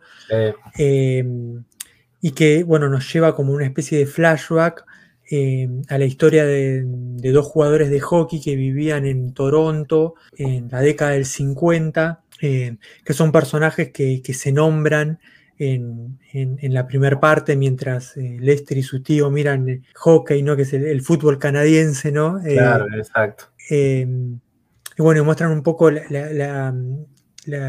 esto, los conflictos de dos tipos que son como jugadores, digamos, como que juegan en la C, digamos, con soñar con jugar en primera, pero además con, tensiones familiares y que un poco van a, colación de esto que, estabas mencionando, ¿no? De, cómo en este tipo de, sociedades más rústicas, digamos, se lidia con, las emociones y con los deseos, ¿no? Y con la familia, eh, y, en, los hermanos Lebeuf, Leboff, eh, eh, y que en, mi, historia personal, eh, digamos, por ahí lo que más me tira, porque eh, yo tengo un hermano y dos hermanas, mi hermano es el, como el que me sigue a mí, yo soy el mayor, y hemos tenido como momentos así como, como que, no sé si vos tenés hermanos, pero creo que todas las, todas las relaciones, ¿no? Como que pasan por estos momentos como antagónicos, de competencia, y no te, digo, no, te, no te digo que entre en un triángulo amoroso tan potente como este, pero, eh,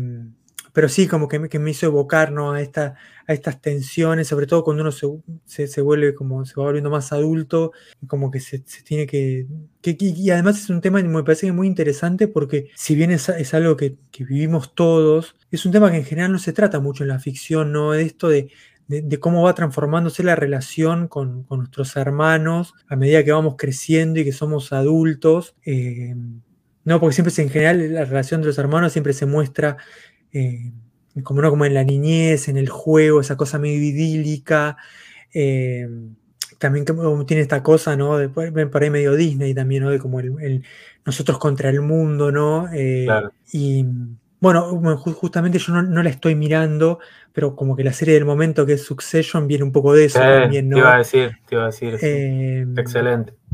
de, cómo, eso, de, cómo, que, que, que, es muy loco eh, y al mismo tiempo es una, una parte eh, que, compartimos todo, bueno, la gran mayoría de la gente que, tiene armado esto, de cómo podemos ir de este tipo de relación que es completamente eh, como muy, muy cercana al punto de que casi sos la misma persona, ¿no? Porque en general también uno duerme en el mismo cuarto, comparte todo, a después por ahí pasan 20, 30 años y te das cuenta que, el otro es un extraño, ¿no? Y tipo, ¿quién, y cómo, este, cómo esta persona que vivimos lo mismo, por ahí tiene opiniones radicalmente diferentes eh, de la sociedad o, de un conflicto familiar. Decía, loco, ¿qué estabas mirando? Si nosotros estábamos en el mismo cuarto, ¿no?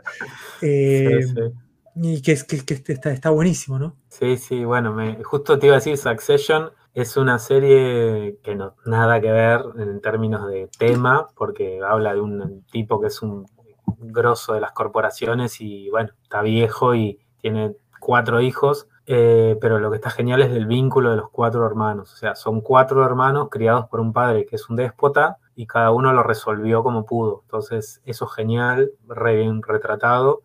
Eh, y volviendo a, a Essex County, es, este, me parece genial porque toca esa fibra que cualquier persona que tuvo un hermano, o incluso te diría alguien que hizo de hermano, pues estaba pensando también ahora que está por ya se estrena Guardianes de la Galaxia 3. Mm. Eh, eso es una familia también, en términos de cómo se llevan, cómo se lleva Rocket con uno, Rocket con el otro, y, y, Jamie Khan lo laburó un montón para que, para que sin llegar a ser Disney, viste, la cosa es Disney, pero digo, que no se note tanto. aunque a veces derrapa un toque, no se nota tanto porque vos los, entendés a cada uno cómo se lleva con el otro y por qué tiene afinidad con uno y por qué con otro no tanto. Eh, pero en, la, en, el segundo tomo este, a mí me pareció algo muy grosso que era el, sobre todo en hermanos eh, varones o cuando compartís un misma identidad de género, lo que fuera, a veces hay como liderazgos o, alguien que hace mejor algo y se destaca más que otro. Y es una mm. competencia solapada a veces, a veces más abierta, una pase de facturas, ¿viste? O, guachadas para, para, bueno, si él es bueno en esto, yo lo cago con esto otro, pero a la vez queda un saldo de todo eso que siempre es, bueno, es mi hermano, ¿viste? En el fondo es tu hermano y, siempre te queda esa idea, es, somos extraños, pero unidos por toda la vida por esto, ¿viste? Esto que puedes, puedes llegar a pelearte toda la vida, pero si algún día se muere tu viejo, te va a tener que juntar, y se va, o si no venís, va a pasar por qué no viniste, o sea, ese lazo que es eh, que a algún punto no se puede cortar. Y me parece que encima de eso lo marida muy bien con eh, el flashback, el recurso del flashback. Ahí tipo se pone la 10 y hace lo que quiere, que es, eh, es, un, es un viejo recordando el vínculo con su hermano y él está volviéndose viejo, o sea, está en un punto ya de su vejez donde los recuerdos se empiezan a borrar por, no diría Alzheimer, pero algo así, o sea, es una, vejez muy, muy avanzada, entonces por eso no es un retrato nostálgico meramente, sino que construye como como dos capas, ¿viste? El pasado y el presente de él perdiendo su pasado. Y eso me pareció así, ¿viste? 10 de 10. Sí, sí, tipo, chabón, toma, mi dinero, ¿viste? Llévatelo. Eh, genial. Porque me conectó con, cosas muy también. Creo que estamos todos grandes y yo he tenido a mi abuela que pasó por una situación similar. Es, muy loco ver cómo, cómo la vejez. Eh, nada, transforma, es la etapa final de tu vida, te transforma, o sea, y bueno, nada, me quedé con, me, me hizo piel de gallina dos, digamos que pasó de un pibito a un viejo y de las dos maneras resuelve muy bien todos esos vínculos. Así que nada, es, me parece genial, honestamente. Sí, está, está muy bueno esto que decías. Yo no había hecho el link, pero tenés mucha razón, ¿no? Esto también de, de que no, la familia no solamente es la sangre, ¿no? Ahora que, está como empezando a hablar de, toda la cuestión ¿no? de las otras identidades de género, de las personas trans, eh, ¿no? se, habla de este concepto de la familia elegida, ¿no? Eh, está, recomiendo muchísimo la serie Pose, es una de mis series favoritas, que es sobre la escena del ballroom en Nueva York en los 80, pero como que tenían como un sistema donde las, eh, las mujeres trans que, habían tenido la, suerte de llegar adultas, porque en general hay gente que, vive muy poco, como que tomaba a las, a las chicas o, por ahí chicos gay que llegaban a la ciudad y como que hacía de madre, ¿no? Y bueno, y esto también, ¿no? Como no necesariamente tiene que ser de sangre. Eh, sí, no, la serie es increíble. ¿Cómo se eh, llama? Pose, P-O-S-E, sí. Mira. Son tres, tres temporadas nada más, sí. Eh, en su momento estaba en Netflix, no sé si seguirá estando. Ah, pará. te agrego una que es genial también, vínculo de hermanos, eh, Transparent o Transparent. Transparent, sí, sí. Aparte, Excelente. Transparent es paladar negro a pleno, tiene esa onda bien indie. Sí, ah, Sí, sí. sí, Y un Sí. gran vínculo entre los hermanos, sí, el padre, la madre, bueno, todos, vínculos bien construidos. o sea, totalmente, sí. Bueno, no, y esto que decís, eh, que es, esto es total, y que me parece que es un fuerte, no solamente del Emire, sino del- de, la historieta como medio, que es esto del manejo del tiempo, ¿no? Y del paso del tiempo, que incluso si bien uno en, una película o en una serie puede hacer este tipo de montajes, hay algo, no sé, como del... Esto es algo que, el que haya leído el, libro de, de MacLeod, ¿no? El de Understanding Comics, que habla mucho de esto, ¿no? De, de cómo el, el arte de la historieta no está solamente en lo que pasa en la viñeta, sino incluso te diría que especialmente está en, en lo que pasa en el medio entre las viñetas, ¿no? En el blanco que está en el medio y de cómo uno como lector conecta eso, ¿no? Y, y cómo uno entiende leyendo una historieta que a veces eh, en, ese espacito blanco, el gutter, como le dicen en inglés, ¿no? claro, eh, ca- canaleta sería la traducción. Sí, claro. Eh, por ahí lo que pasa es un segundo, o por ahí lo que pasa es, no sé, es, eh, un viaje en auto y ya está en el otro lado. Eh, no sé, por ejemplo, eh, en, en One Piece, eh, en Oda tiene como el, el juego de que cuan- como que va, cuando, cuando pasa más tiempo, como que deja más espacio blanco en el medio para que eso Ah. sea más entendible, ¿no? Pero es, es co- es como que permite estos saltos temporales, como que, que son como, no sé, como, no, no es suave la palabra, pero como que, como que no se siente tanto, tan abrupto el salto, ¿no? Entonces en ese juego de la temporalidad y del, del- de ir pasando las páginas, como que se va fundiendo, ¿no? Como el pasado y el presente de una manera que en lo audiovisual es más eh, abrupto eh, y en ese sentido secuencias, bueno, eh, en las notas que habíamos armado vos mencionabas ¿no? la, la película de Father, la de Sí. Anthony. Hopkins, que juega un poco con esto y que es un poco también el juego que hace Memento, la de Nolan, ¿no? Eh, también. eh, que quizás en esos momentos, eh, quizás en, en momentos se usa más como para hacer, como crear suspenso, pero acá- el, el Emire lo, lo- lo maneja de manera magistral de eso, de- del, del ir y venir, ¿no? Del estar presente y de cómo se van mezclando, que es un poco también lo que, lo que decías de la parte 1, ¿no? Esta idea de, de que no sabes si lo que estás viendo es lo que ve el personaje o lo que es la realidad, Claro. ¿no? O tal vez otro recurso que, que usa mucho es el la tipo splash page para acostumbrarte a la transición y con la- a veces los negros funden las transiciones. Zarpado, eso, eso es como re lindo, como, como es blanco y negra la historieta y no hay grises, no hay, es full blanco y negra y esas transiciones están re buenas. Y, y entendiste que fue una transición, como decís vos, no, no hizo falta caption o sí. no hay tantos, tanto de eso no hay. Hay algún que otro que te ubica, porque bueno, por ejemplo, hay un momento donde dejan de jugar al hockey y bueno, te avisa que de alguna manera, por lo que fuera, no juega más y qué sé yo. Sí, Pero sí, en o que pasaron general- 10 años, ponele, pero Claro. sí, sí. En general no, no usa de eso, ¿no? lo usan más bien como contadas, ese- contadas casos, ¿viste? Y para, te quiero Sí. decir algo que lo voy a hacer público, que es, voy a empezar a leer One Piece solo por vos, porque no leo One Piece. Sí, Porque son sí. 750 mil tomas, pero vos no parás de, Sí. de tirar referencias Sí. copadas, que oda, que esto, que bueno, me voy a tener que entrar porque no hay forma No, que, ese tamaño de libros, digo, ¿cuándo lo voy a leer? Pero dije, bueno, arranco aunque sea por el tomo 1, así, ¿qué onda? Pero son tantos que a mí me, me- me la baja, ¿viste? Como decís, "Ah, esto Sí, es un montón, ¿viste? Pero tengo otro amigo que me dijo lo mismo, no, esto es genial, boludo, si te gustó esto, si te gustó esto otro, dale, así que nada, nota al pie de eso, que es como que te escuché La- otra la- vez enamorado de Oda y dije, es La, el la micromilitancia está, Claro, pagando, claro. está rindiendo. Sí, sí, vamos, uno, uno a uno. Sí, Eh, sí, igual viste lo que tiene el manga también es que tiene ese ritmo de lectura más dinámico que. sí, mucho más rápido. Sí, sí. Au- Aunque dentro de todo One Piece es bastante, bastante denso en, en- en que pasan muchas cosas. eh. Pero bueno, e- es interesante esto de que, eh, como hablábamos un poco del dibujo, ¿no? Y después podemos entrar más en detalle en eso, pero si bien es un dibujo que a mí, sinceramente, me, me- de hecho cuando lo empecé a leer, esto 2010, 2011, no sé, eh, y como que mi aproximación a la historieta, que, que, no era mainstream, era más que nada a través de esto de, la segunda Fierro. Me se acuerda mucho a Calvi, el dibujo de. Sí, puede ser. Eh, que en ese momento estaba muy copado con Altavista, ¿no? Que salía ahí en Fierro. De cómo es un dibujo que, sin, sin, ser ese dibujo deliberadamente feo, ¿no? Que puede ser un Corben o esos tipos que, eh, que, que, buscaban como medio como espantar. No es, no es anatómicamente eh, como hermoso, como, como, el dibujo mainstream, pero el tipo claramente tiene un dominio del lenguaje de la historieta, la, como decimos, la tiene atada eh, en el manejo de los tiempos, de la espacialidad, de, la puesta en página, de, las, de los splash pages y lo gestual de los personajes. O sea, son personajes que vos están rústicos en términos de dibujo, no, no.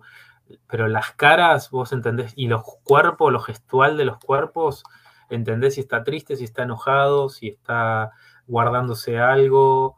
Genial, porque la verdad que es lo que cualquier profesor de dibujo te va a decir, mirá, vos los recursos son tuyos, nadie puede ser, todos no podemos ser Jim Lee pero gracias a Dios, porque si no sería un embole, todo, todo igual, todo formate, que es lo que a veces pasa con los muy mainstream, que es bueno, están tristes, pero tienen una cara que tampoco te, expresa esa tristeza porque tienen la quijada cuadrada perfecta y el pelo, viste, brilloso, y es como qué tristeza rara, viste, es como que no, no llego a conectar con tu tristeza porque nada, y tenés unos abdominales perfectos y es todo, viste, claro. Sí, es como una tapa de la revista Pronto, viste, que falleció mi madre y está en la pileta en bolas. Sí, claro, y dices, qué raro que está esto, pero bueno, entiendo que son códigos distintos. Parece que lo que él es como para notar es eso, y es como decís vos, eh, puede ser un Fer Calvi. Ah, yo te decía, a mí me conectó mucho con con el Dante Ginebra del Asco, viste, de los primeros, 2000, creo que es 2005, 2006, pero es verdad que ese trazo ya incluso es un poco más cuidado, un poco más, no sé cómo decir, más, más bello que, que este de, de, Lemire, pero algo así conecté también con la historia, con esa historia del Asco, viste, con una especie también de, hay momentos medio oníricos, viste, hay algo de ahí que me resonó, no te podría decir que es igual porque no, pero hay algo que me resonó como para tocar ahí como una semejanza de, sí, Sí, sí. No, eh, posta, y el, Asco es, una historieta que yo me acuerdo que la terminé comprando medio recomendado por Claudio ahí de Rayos Centellas en Mar del Plata. Yo en ese momento compraba sobre todo manga de, Ibrea. Eh, no me acuerdo, no sé, porque, porque esto fue antes incluso creo de leer Fierro, como que me llamó la atención la tapa. Bueno, y eso es, es, algo que algún día me gustaría escribir algo o por ahí hacer un episodio de podcast especial sobre eso, de, que posta que Domus, la editorial esa, que era de, Martín Casanova, que hoy está en OVNI, eh, tiene un catálogo del, carajo, y de hecho Domus eh, se va a sacar un, libro de hate, eh, que yo también compré en ah, ese momento. Sí, sí. que de hecho en algún momento leí, ahora no me acuerdo de dónde lo leí, pero como que no sé si Casanova tenía algo que, eh, como que había tenido alguna relación, algún roce con Oberto y parece que a través de Oberto había conseguido la, licencia de Hate, eh, que me acuerdo que en ese momento me, encantó cuando lo leí, porque aparte era un adolescente enojado, entonces leí Hate y es como, claro, bien, bien, así, bien grunge. Eh, sí, pero sí, sí, sí, hay, algo de esto. Bueno, lo que es, lo que los, ese término que, tienen los, los yankees que no, no tiene como una traducción que yo le dicen el cartooning, ¿no? Y en general los autores integrales como estos no son ni, ni, writers ni pencilers, sino que son cartoonists, ¿no? Y, en, y, esto es algo también que, que MacLeod como que muestra en su libro Understanding Comics, esta idea como de, de, como decís bien vos, de la abstracción a, la expresión mínima, eh, pero al mismo tiempo como capturando ¿no? la, expresión. Como el, el sumum de eso es eh, eh ¿no? Con, con Tintín, que el tipo te hace un círculo, dos puntitos y una línea. Y, el chaval te está diciendo todo, no se puede creer. Es, increíble, sí, sí, es increíble eso. No, no, eso sí, me parece increíble y me parece como para eh, mirar con ese ojo esta obra o las, en general todas, pero sobre todo las que son más novela gráfica y todo, hay que hacer una militancia para, en comillas, ¿no? Perdonar ciertas cuestiones estéticas que no son mainstream, pero que, son justamente geniales porque dialogan en contrario de eso, es decir, yo te voy a mostrar algo más y te puedes emocionar y puedes reírte, llorar, eh, yo, tener suspenso, sin la necesidad de que haya, viste, un fondo lleno de, viste, de, detalles. Sí, sí. Eh, sí, sí, el, anti Alex Ross, ¿no? Que vendría a ser como la, otra, punta completa del, esquema. Eh, sí, sí, totalmente. Bueno, y así llevamos, digamos, como vendría a ser la última parte, que es como, como había anticipado Maxi en algún momento, ¿no? De la historia de la enfermera, ¿no? De Country North se llama, la enfermera rural, podría ser una buena traducción. Eh, y esta historia es como que por un lado cuenta un poco la historia de la enfermera, pero es como el personaje del, que menos eh, sabemos o el que menos páginas ocupa, pero aprovecha esta historia como para hacer el, como pegar la vuelta completa y empezar a atar todos los, hilos que habían aparecido medio desperdigados en la primera y segunda parte. Eh, y mostrarnos cómo, cómo esto está conectado, no solamente en la vida de estos personajes, digamos, como de la segunda mitad del siglo XX, sino incluso yéndose hasta, el principio del siglo para, para, tirar un panorama eh, eh, que eso, de, todo el siglo XX, y que ahí también hay un poco eco, si quieres, como de Argentina, ¿no? Porque como digo, como esta cosa como de inmigración, como de conquista del oeste un poco, aunque ahí no es en el oeste, pero, pero sí eso como, bueno, es esa cosa también como muy norteamericana de que nosotros no tenemos tanto de eso como de pelear contra, el, contra la naturaleza para, ganar, digamos, ¿no? sí, sí, sí. de las tres historias, me parece que es la que más desafíos tenía, porque es esto, tenía que juntar todo y es como si vos, el momento del, pegote final a veces puede quedar, viste, eh, como choto, pero me parece que él justamente pega una vuelta que es, a mí ahí me cae la ficha de, bueno, ah, él quería hablar de esto, ok, porque eh, hay el momento de irse más al pasado, al principio decís, bueno, y pará, y, acá cómo, por qué, viste, me empezaba como a preguntar, pero listo, ya vas leyéndolo y te vas dando cuenta que, bueno, toda la historia tiene un porqué, que hay sentimientos, personajes, eh, hay algo medio, ¿cómo decirlo?, casi de esta idea de, no sé si estás familiarizado, la idea de constelaciones familiares o estas ideas de cosas del pasado que vos no viviste que en tu familia repercuten como tabúes o, premios o castigos y que se transforman. Y va, no te digo que va por esa línea, pero juega mucho con esta idea de, cuestiones que se repiten o, estos dolores medio que se repiten, sufrimientos que se repiten. Y de fondo, sí, si querés, como para hacer un link, lo mismo. Si, si al principio tenías un campo rural súper arado y todo tranquilito, acá tenés un bosque que es jodido, ¿viste? O sea, es esa ruralidad agreste, ya más difícil, donde los recursos son menos y los peligros son mayores. Y bueno, tiene una escena que es eh, la maestra, ¿no? ¿Era una maestra o una monja? No me acuerdo. Sí, una monja. Una monja, ¿no? Que tiene justo un orfanato de chicos o está ahí y están, es, lo, es otra vez, eh, como lo estoy pensando ahora, ¿eh? como una especie de, de, fotocopia, ¿no? Que si las pongo en la primera y la última, en las dos hay chicos en las dos mm. hay rural, pero son cosas re distintas. Y bueno, los chicos en un ámbito tan, tan hostil te, genera como también una sensación de cómo termina esto, ¿viste? No voy a decir mm. cómo termina, pero te agarras un poco la frente diciendo, por favor, no me claves el cuchillo en las tripas. No otra vez, no otra vez, porque ya me puse melanco con la anterior. Pero no, tiene una historia ahí fuerte eh, que que me gusta como cierre también. Como el, cierre, no sé, tiene esos tres niveles de vuelta, ¿no? La historia de la enfermera, la conexión con todo lo anterior y el mensaje profundo de fondo de toda la obra. Mm. Y bueno, hay que resolver eso, pues eso lo resuelve para mí bien. Me encanta la transición con el cuervo que va, hay un cuervo que en todas las historias te hace un poco de testigo, de hilo conductor y de vuelta. Quizás yo la segunda fue la que más me sorprendió, viste que te pasa a veces, cuando alguien es genial todo el tiempo, medio que, ah, acá esto yo lo hubiera hecho así, viste, le empezás como a poner comas y, puntos a su obra. Eh, esta es la que yo sentí que era el desafío eh, analítico, viste, más de cerrar, y la, el libro 2 y el 1 fueron más de, me pegó más de lo sentimental, como más de como obra, viste pero es genial, qué sé yo, a mí me, parece como una cosa eh, sorprendente para bien, ¿viste? Cuando decís esto, wow, eh, y sin perder su tono, de vuelta, sin volverse mm. demasiado explícito, de, queriéndote explicar todo 80 veces.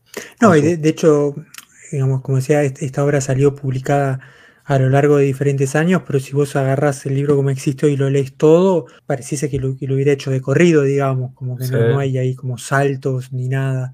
Totalmente, eh, sí. Sí, sí. y sabes que en esta, esta nueva lectura, eh, esa no sé, la tercera o cuarta que, hago, y, como te decía, siempre, siempre me, hace moquear, no, no, falla, digamos, eh, que es loco, porque uno pensaría a veces que como que el impacto de las cosas es esa primera vez, pero como que, que me parece que al final del día es como uno de los mayores elogios que podía dar uno a una obra, ¿no? Que incluso cuando uno sabe lo que va a pasar, como que sigue teniendo esa potencia, ¿no?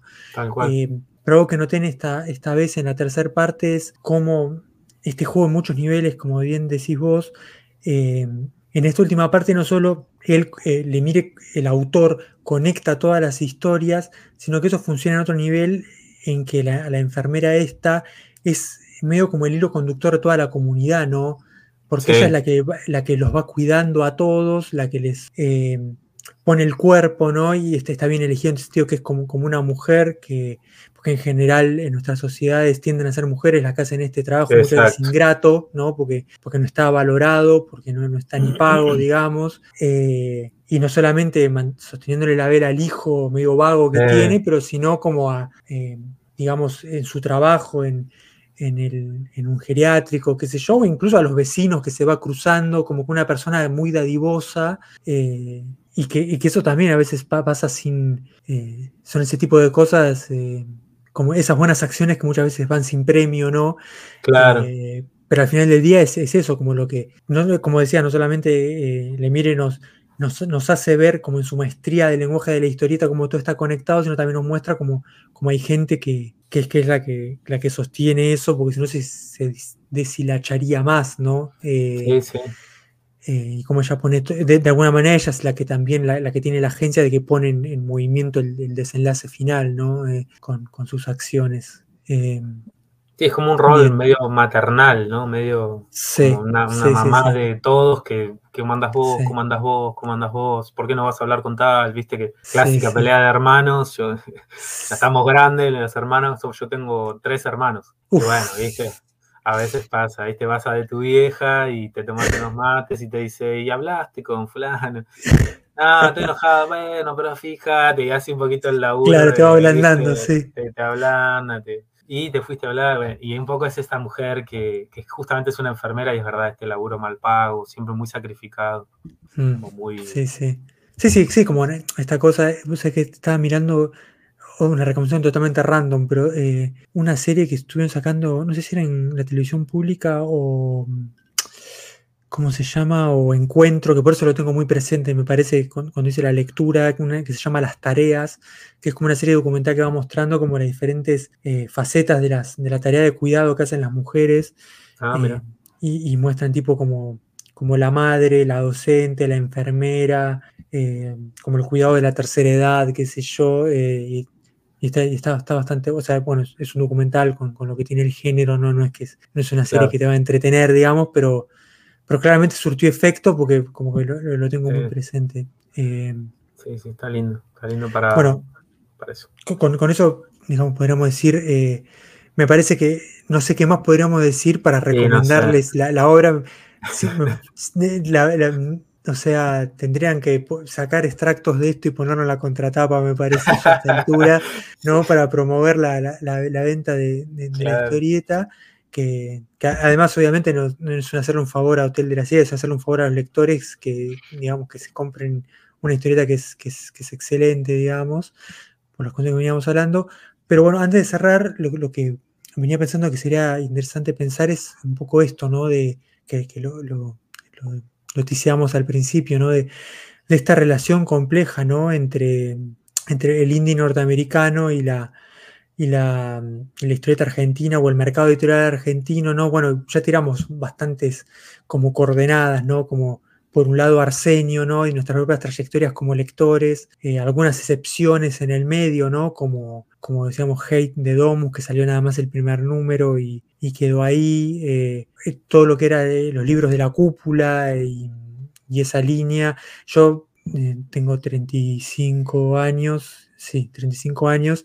Eh, no, no, no llegué a la etapa, digamos, por ahí la gente un poco más grande llegó a mamar la, víbora, ¿no? Y como lo que vino antes, que es como el, grado cero, de, ¿no? De, porque ahí ya en, este, esas revistas españolas eh, eh, te aparecía por ahí algunas cosas como de cómics indie norteamericano, ¿no? Tipo más de los 80, cómics con X, como escriben ellos, ¿no? Sí, sí, sí.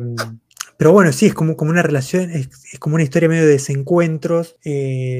Y entonces pensaba, ¿no? ¿Cómo, qué, qué, qué, podemos decir sobre esto? ¿Qué, no, qué, podemos imaginar? ¿Qué, qué, deseamos, ¿no? ¿Qué, estaría bueno que pasara? Eh, me parece que, es raro, ¿no? Que en general este tipo de libros grandes a veces terminan como en, las manos de las editoriales muy, de las multinacionales, tipo Mouse, ponele, que lo tiene, ¿no? ¿no? sé, un planeta, un random house. Eh, entonces me parece que eso también a veces juega en contra Totalmente, de que, iba a decir porque, porque además en general, eh, pues un poco lo que pasó, que la otra vez, no me acuerdo quién estaba escuchando, ah, creo que estaba escuchando de historietas y, tiraba, y hablaban de Naftalina de Solotero y es un libro que, digamos, con, el lugar que ocupa Solotero hoy por hoy, en el, en el, como hablamos del campo, el campo de la historieta, me parece que es como medio la figura central post 2015, eh, ¿no? Post, eh, post Vamos las Pibas, podríamos decir.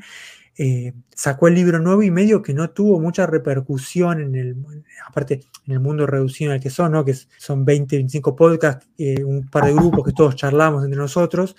Eh, no tuvo repercusión porque lo sacó Salamander Graphics y salía muy caro, muy caro, salía el triple de lo que hubiera salido si lo hubiera publicado Hotel. Entonces, medio que no lo compró nadie. Y yo hice, yo hice una inversión que fue como, yo voy a una librería y siempre me compro, no sé, un libro de divulgación histórica, ponele, ¿no? Y, un, y algo más, y un cómic, y ese día fue naftalina puro y duro, porque... puro y duro.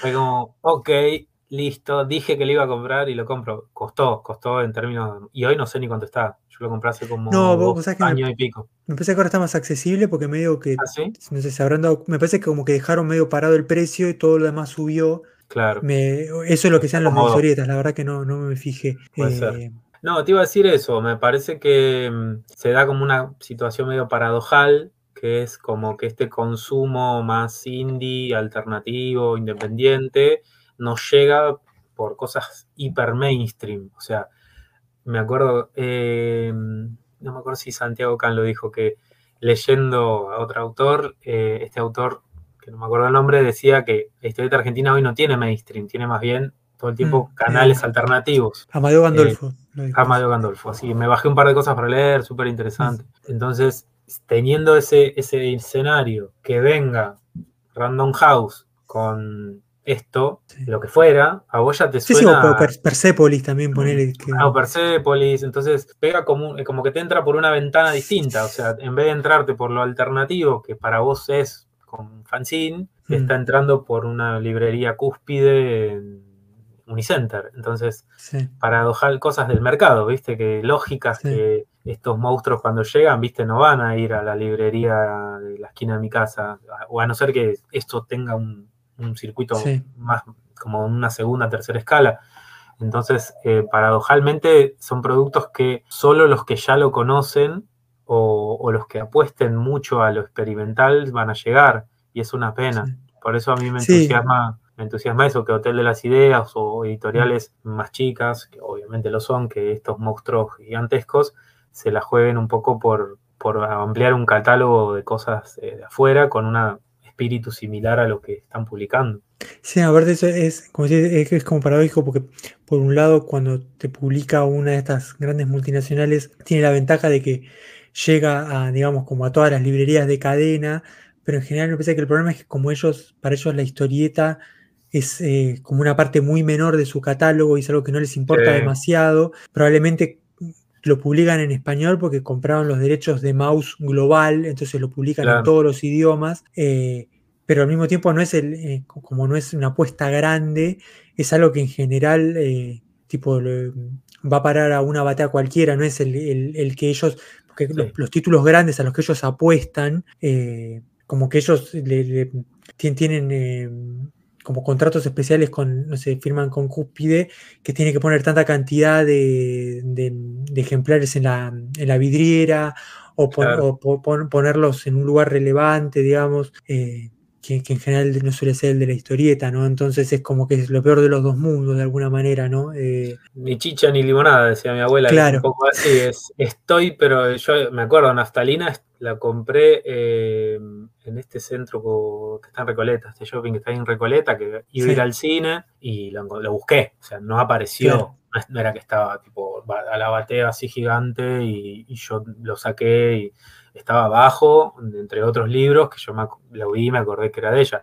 Entonces se da esta situación medio que estoy, pero no estoy, ¿viste? Eh, y me parece que ahí la historieta, como, a ver, lo pienso en términos locales, porque en términos mundiales es nada, no sé cómo resolverlo, pero en términos locales quizás puede dar algún tipo de batalla más, como pasa, mm. dice Santiago Can, con los libreros, empezar a, mm. a, romper una inercia negativa que es el cómic es menos que la historieta, o es hay que volver a explicar que no es infantil, ¿viste? Hay, cosas, hay gente que todavía sigue pensando en términos de, esas, de esas premisas, ¿viste? Y es una cosa como que te espanta un poco, pero si resignás a esa, llamémosla pedagogía, por decir, no me gusta la palabra pedagogía porque parece que vos sos un maestro, ¿viste?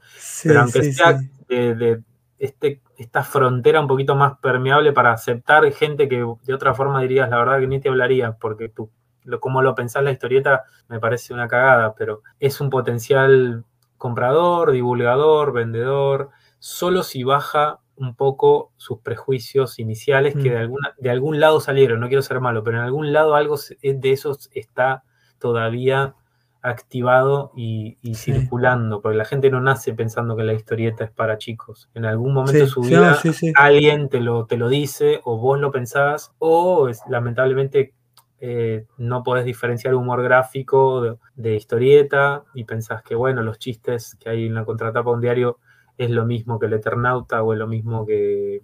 Es, ese tema es como un tema de que de alguna manera hay que hacer una estrategia un poco más, lo pienso yo como no, sí, de, mi, casa, de, no digo, no, es que voy a salir, claro, pues, no somos todos filósofos de café y salvamos el mundo, pero sí, sí, me parece que es un desafío porque hay un volumen de producción re interesante. Yo mm. tengo hoy, tipo, orgullosamente puedo decir que ya hay dos partes de mi biblioteca que son literatura de novela gráfica, historieta argentina, con una temática re diversa que no es necesariamente aventura o ficciones mm. al estilo fantasía épica, sino que son este, historias reales o biografías o ficciones, no sé, más realistas o lo que fuera. Y que eso puede hablar, digo, estoy leyendo por ejemplo un libro de Martín Coan que habla sobre la dictadura y es una novela. Eso para mí podría haber sido una novela, una historieta de, Santis con... Hmm. En Valiente, ponele. Y no lo es porque, bueno, porque no sé, no sé, no tienen por qué serlo tampoco, pero no están tan lejos, ¿viste? Como si no está esto tan lejos de algo que leí en la Fierro o de algo que compré en la Crack. Eh, por suerte hay como nexos que están, hay que hacer un laburo a veces que no sé cómo, pero facilitaría todo un poco más y haría que lo que se habla siempre, cómo haces para que crezca la historieta. No lo sé, pero creo que capaz por ahí pueden salir nuevos lectores o qué sé yo o algo así. No, no, eh, aparte es muy interesante esto que decís, ¿no? De que la gente no nace pensando que la historieta es para chicos y es, eh, es interesante esa, esa, expresión porque la historieta no nació siendo para chicos tampoco. Claro, no. Sino que a final del siglo XIX cuando aparece y casi su primer medio siglo era un entretenimiento para adultos porque venía en el periódico, que era lo que leían los adultos, digamos, y las historietas, no sé, del Príncipe Valiente o lo que fuese, o, las tiras, eh, las primeras tiras cómicas, tipo Catchammer Kids o, o, Bring It Up Baby, todas esas cosas, eh, eran para adultos. Como que esa asociación, y que además no solamente es de la historieta, sino que también después contagia también a la, animación, que tampoco era para chicos al principio. Eh, y que la animación me parece que la tiene peor todavía que la historieta. Eh, eso se da en la década del 50 con. Es una mezcla entre la, casa de brujas macartistas y, y Disney, digamos, que la, hegemonía de Disney. Eh, y de hecho, todavía, hoy justo estaba mirando a alguien en Twitter como con esto de que eh, como que está convergiendo todo el universo de Star Wars con el Mandalorian y todo eso. Y siempre vas a encontrar, yo, yo, también soy uno de esos, que te mandan a mirar el Rebels, el dibujo animado.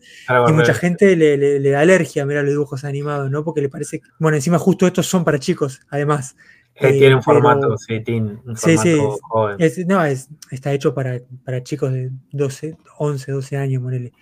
pero pero sí, esas, esas asociaciones que obviamente, que, que, como decís, es muy difícil, pero al mismo tiempo al reconocer que son histórica y socialmente construidas, también se pueden romper, porque si antes no estaban, Sí. pueden no, vol- no volver a estarlo, ¿no? Tal Pero cual. bueno, im- implica un, un laburo, digamos, ¿no? No, o ponerle, me estaba acordando cuando hablaste de la animación, Guillermo, Guillermo del Toro fue a recibir el Oscar y él Sí. podría haber dicho muchas gracias, eh, Aptra, no sé, ¿cómo se llama el sindicato ese? Sí, sí, sí, sí. Chao, Ventura, chao. sí. Y, claro, y lo primero que dijo es la animación no, no es un género infantil, tipo se paró Mm. a, mili- a militar en su discurso de para que todo el que tenga un minuto, y me parece que esa es la actitud con la historieta nacional o con esta historieta indie, que es para, ¿tenés un minuto? Te explico. Si vos querés seguir pensando que es para chicos, tipo, dátela, tranquilo, yo no, no tengo nada para hacer con vos, pero si vos querés que hablemos de, una, de algo, listo, eh, te puedo mostrar X, Y, Z, hasta el infinito de cosas. Ujú. Mouse, por ejemplo, hizo un poco ese laburo, de, Sí, porque lo premiaron por todos lados, porque no hace, no hace superhéroes, porque no es infantil, pero bueno, pasa esto que es como un, un poco síndrome del Eternauta, ¿viste? La única, tipo, es la única historieta de que todo el mundo habla y del 99% nadie más habla nada y es como que es todo infantil o infantiloide y es, Sí. no, no entiendo honestamente cómo funciona eso, cómo lo desactivás, porque el Mm. Eternauta tampoco es una historieta para chicos, pero bueno, eh, pareciera ser la única que merece como ese lugar, ¿viste? Como que hay un solo lugar reservado para una sola. Y por eso cuando ahora sale la sudestada en película y todo, dije, bueno, capaz que algo de esto se empieza a romper, ¿viste? Los, los directores de cine, los guionistas empiezan a mirar un poquito más todo esto. Eh, no digo que va, va a haber un boom de nada, pero aunque sea romper esa inercia tan, tan nefasta, ¿viste? Porque se transforma en consumos después. No te llegan las cosas porque nadie las quiere comprar, los derechos porque es un clavo, ¿viste? Te, te clavas y, no, y no se vende. Sabes que te escucho y es es interesante porque a veces como las cosas que te salvan también te condenan, ¿no? Y como en los últimos 20 años el, el rol mucho más preponderante que ha tenido el Estado en la difusión y el sostenimiento del circuito de la historieta, eh, si bien sin, sin eso no existiría nada de lo que, de lo que, de lo que existe hoy, eh, de todo este circuito que ya, como decías vos, incluso en una crisis logra sobrevivir y, seguir av- avanzando. Eh, muchas veces eh, me parece que uno de los presupuestos de, de cómo baja la guita del estado de la historieta viene por este lado, ¿no? De los planes de lectura para las escuelas primarias, Claro, de meter la escuela en los planes didácticos como una herramienta pedagógica. Entonces es medio como que por un lado te da y por otro lado te quita porque sigue sí. promoviendo eh, esta idea de, de asociar, incluso que es, que, que es como un juego doble, porque no solamente es con lo infantil, eh, que lo infantil como entretenimiento, porque eso está medio roto, porque hoy por hoy, como si los chicos se quieren entretener, van más a un videojuego que una historieta que en la década del Sí. 50, ¿no? Pero está muy asociado a lo pedagógico, ¿no? A la historieta como una herramienta y al nene que le da paja leer eh, cinco párrafos, le va a dar menos leer una eh, lo mismo Sí. con dibujos, ¿no? Tal cual. Eh, entonces sí, ahí hay como, como que hay, una, hay que gambetear, de- es un juego complicado, ¿no? Entre, entre eso, entre por dónde viene un poco por ahí a veces el, incentivo, el financiamiento eh, y, romper estos sentidos comunes que a veces los terminan eh, como reproduciendo incluso sin querer. Sí, el Estado aparte es una máquina de, clasificar, de ordenar y de, el- yo laburé en educación y bueno, vos sabés que te dan estos libros, primero, cuáles voy a poder usar, cuáles no, y si de todos esos libros me dan una historieta, yo soy profe de literatura, poner, yo no lo soy, ¿no? Pero digo, yo fui profe de historia y ¿qué te ofrecen? Bueno, más falda. Perfecto, más falda, ¿para qué sirve? Yo, honestamente, hoy a un chico le das leer más falda, no entiendo un fulbo, y lo único que sirve en términos históricos es mirá cómo este tipo pensaba la Guerra Fría desde Latinoamérica y desde este personaje. No para mostrarte lo que pensaba un nene en la década del 60, porque Mafalda es justamente lo contrario de lo que podría pensar un nene. en- Entonces, hay algo ahí que no funciona ni siquiera en la propuesta de una cosa que está genial, porque Mafalda es genial, Kino es genial, nadie está queriendo bajarlo de ningún pedestal, pero al menos usémoslo con criterio o al mismo tiempo que lo ofreces, yo creo que es como pasa con cualquier consumo un poco más sofisticado o más eh, críptico, lo vas a tener que explicar un poco, porque si no la gente no va a saber ni con qué usarlo. un profe de literatura, yo le doy, eh, no sé, ese country, y lo podría linkear con un montón de cosas si vos se lo avisás y se lo mostrás Mm. un toque, aunque sea. Con, no sé, autobiografías, novelas rurales, eh, dramas epocales, qué sé yo, qué sé. Le tirás un par de líneas y el profe Sí, sí. capaz te activa, pero el profe lo tenés que avisar, porque si no, él tiene su planificación de hace cinco años, labura con esa planificación y la propuesta te dice, bien, gracias, sigo laburando con lo que tengo, porque tengo 40 pibes en cada curso y tengo que tomar tres evaluaciones y vos me venís con, ese county y yo te digo, gracias, qué sé yo, viste, ya tengo mis textos fotocopiados para laburarlo. Entonces, hay un trabajito que es más fino y que, bueno, si te metes en educación hay que tenerlo, porque si no es, es lo de la, la gran el gran problema de la educación. Aparecen cada vez más recursos, pero los indicadores son cada vez peores. O sea, de la gente, Sí. agarrás los recursos pedagógicos, hay 750.000, pero si vas a ver las pruebas PISA y qué sé yo, todo es, un dra- es una lágrima. Entonces, Sí. eh, me parece que la historieta ahí puede aportar un montón si hay alguien con, viste, con ganas de evangelizar un poco y de tra- traducir, hacer como de traductor entre el Estado, los, las docentes, los directivos, las empresas, viste, es un bardo. Pero es un canal No, re y- importante. No, no, sí, y aparte pienso, digamos, como esto de como quedarse con, con los dos mundos, qué importante sería como armar un, un- un hilo, digamos, como que la historieta va creci- que creciendo con los chicos a- eh, y las chicas a medida de que van, eh, digamos, como pasando de grado, ¿no? Y que después en los últimos años del secundario lean estas historietas más literarias quizás, y que el alumno mismo, cuando, eh, haga como, una mirada, una retrospectiva, su propio recorrido como lector dentro de la escuela, pueda ver cómo empezó con algo más infantil y terminó con esto, y se vaya con esta idea de que, que la historieta es, es un lienzo tan grande como puede ser el cine, que puedes ir a ver una película para chicos o puedes ir a ver Irreversible, no sé, la película más podrida que se te ocurra y Sí. claro, claro, y que, que realmente cabe todo ahí adentro, ¿no? Eh, Exacto. sí. Bueno, y me linké ahora que dijiste, eh, los chicos, si vos habilitás, yo fui profe casi 10 años de secundario, los pibes leen manga un montón.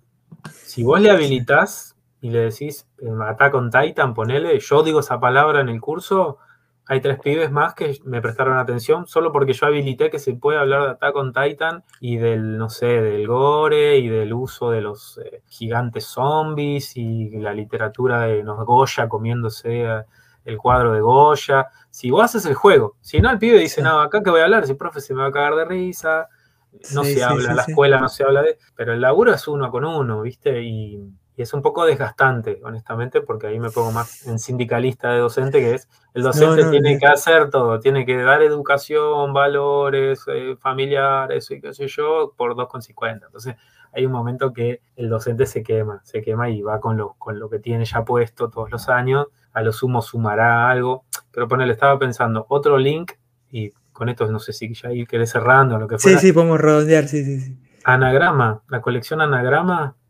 linkea muy bien con todo este, este es- literatura más experimental, más consagrada también, pero importante, con todo lo que vos tenés de, de indie o de historietas más serias o Sí, solo falta que el lector de anagrama se, se lleve un cómic o una historieta sí. con un contenido serio, adulto, potente y lo, lo acostumbras, pero hay que ver si tiene ganas. Un tipo que lea anagrama de leer una historieta. Ahí puede haber un prejuicio también.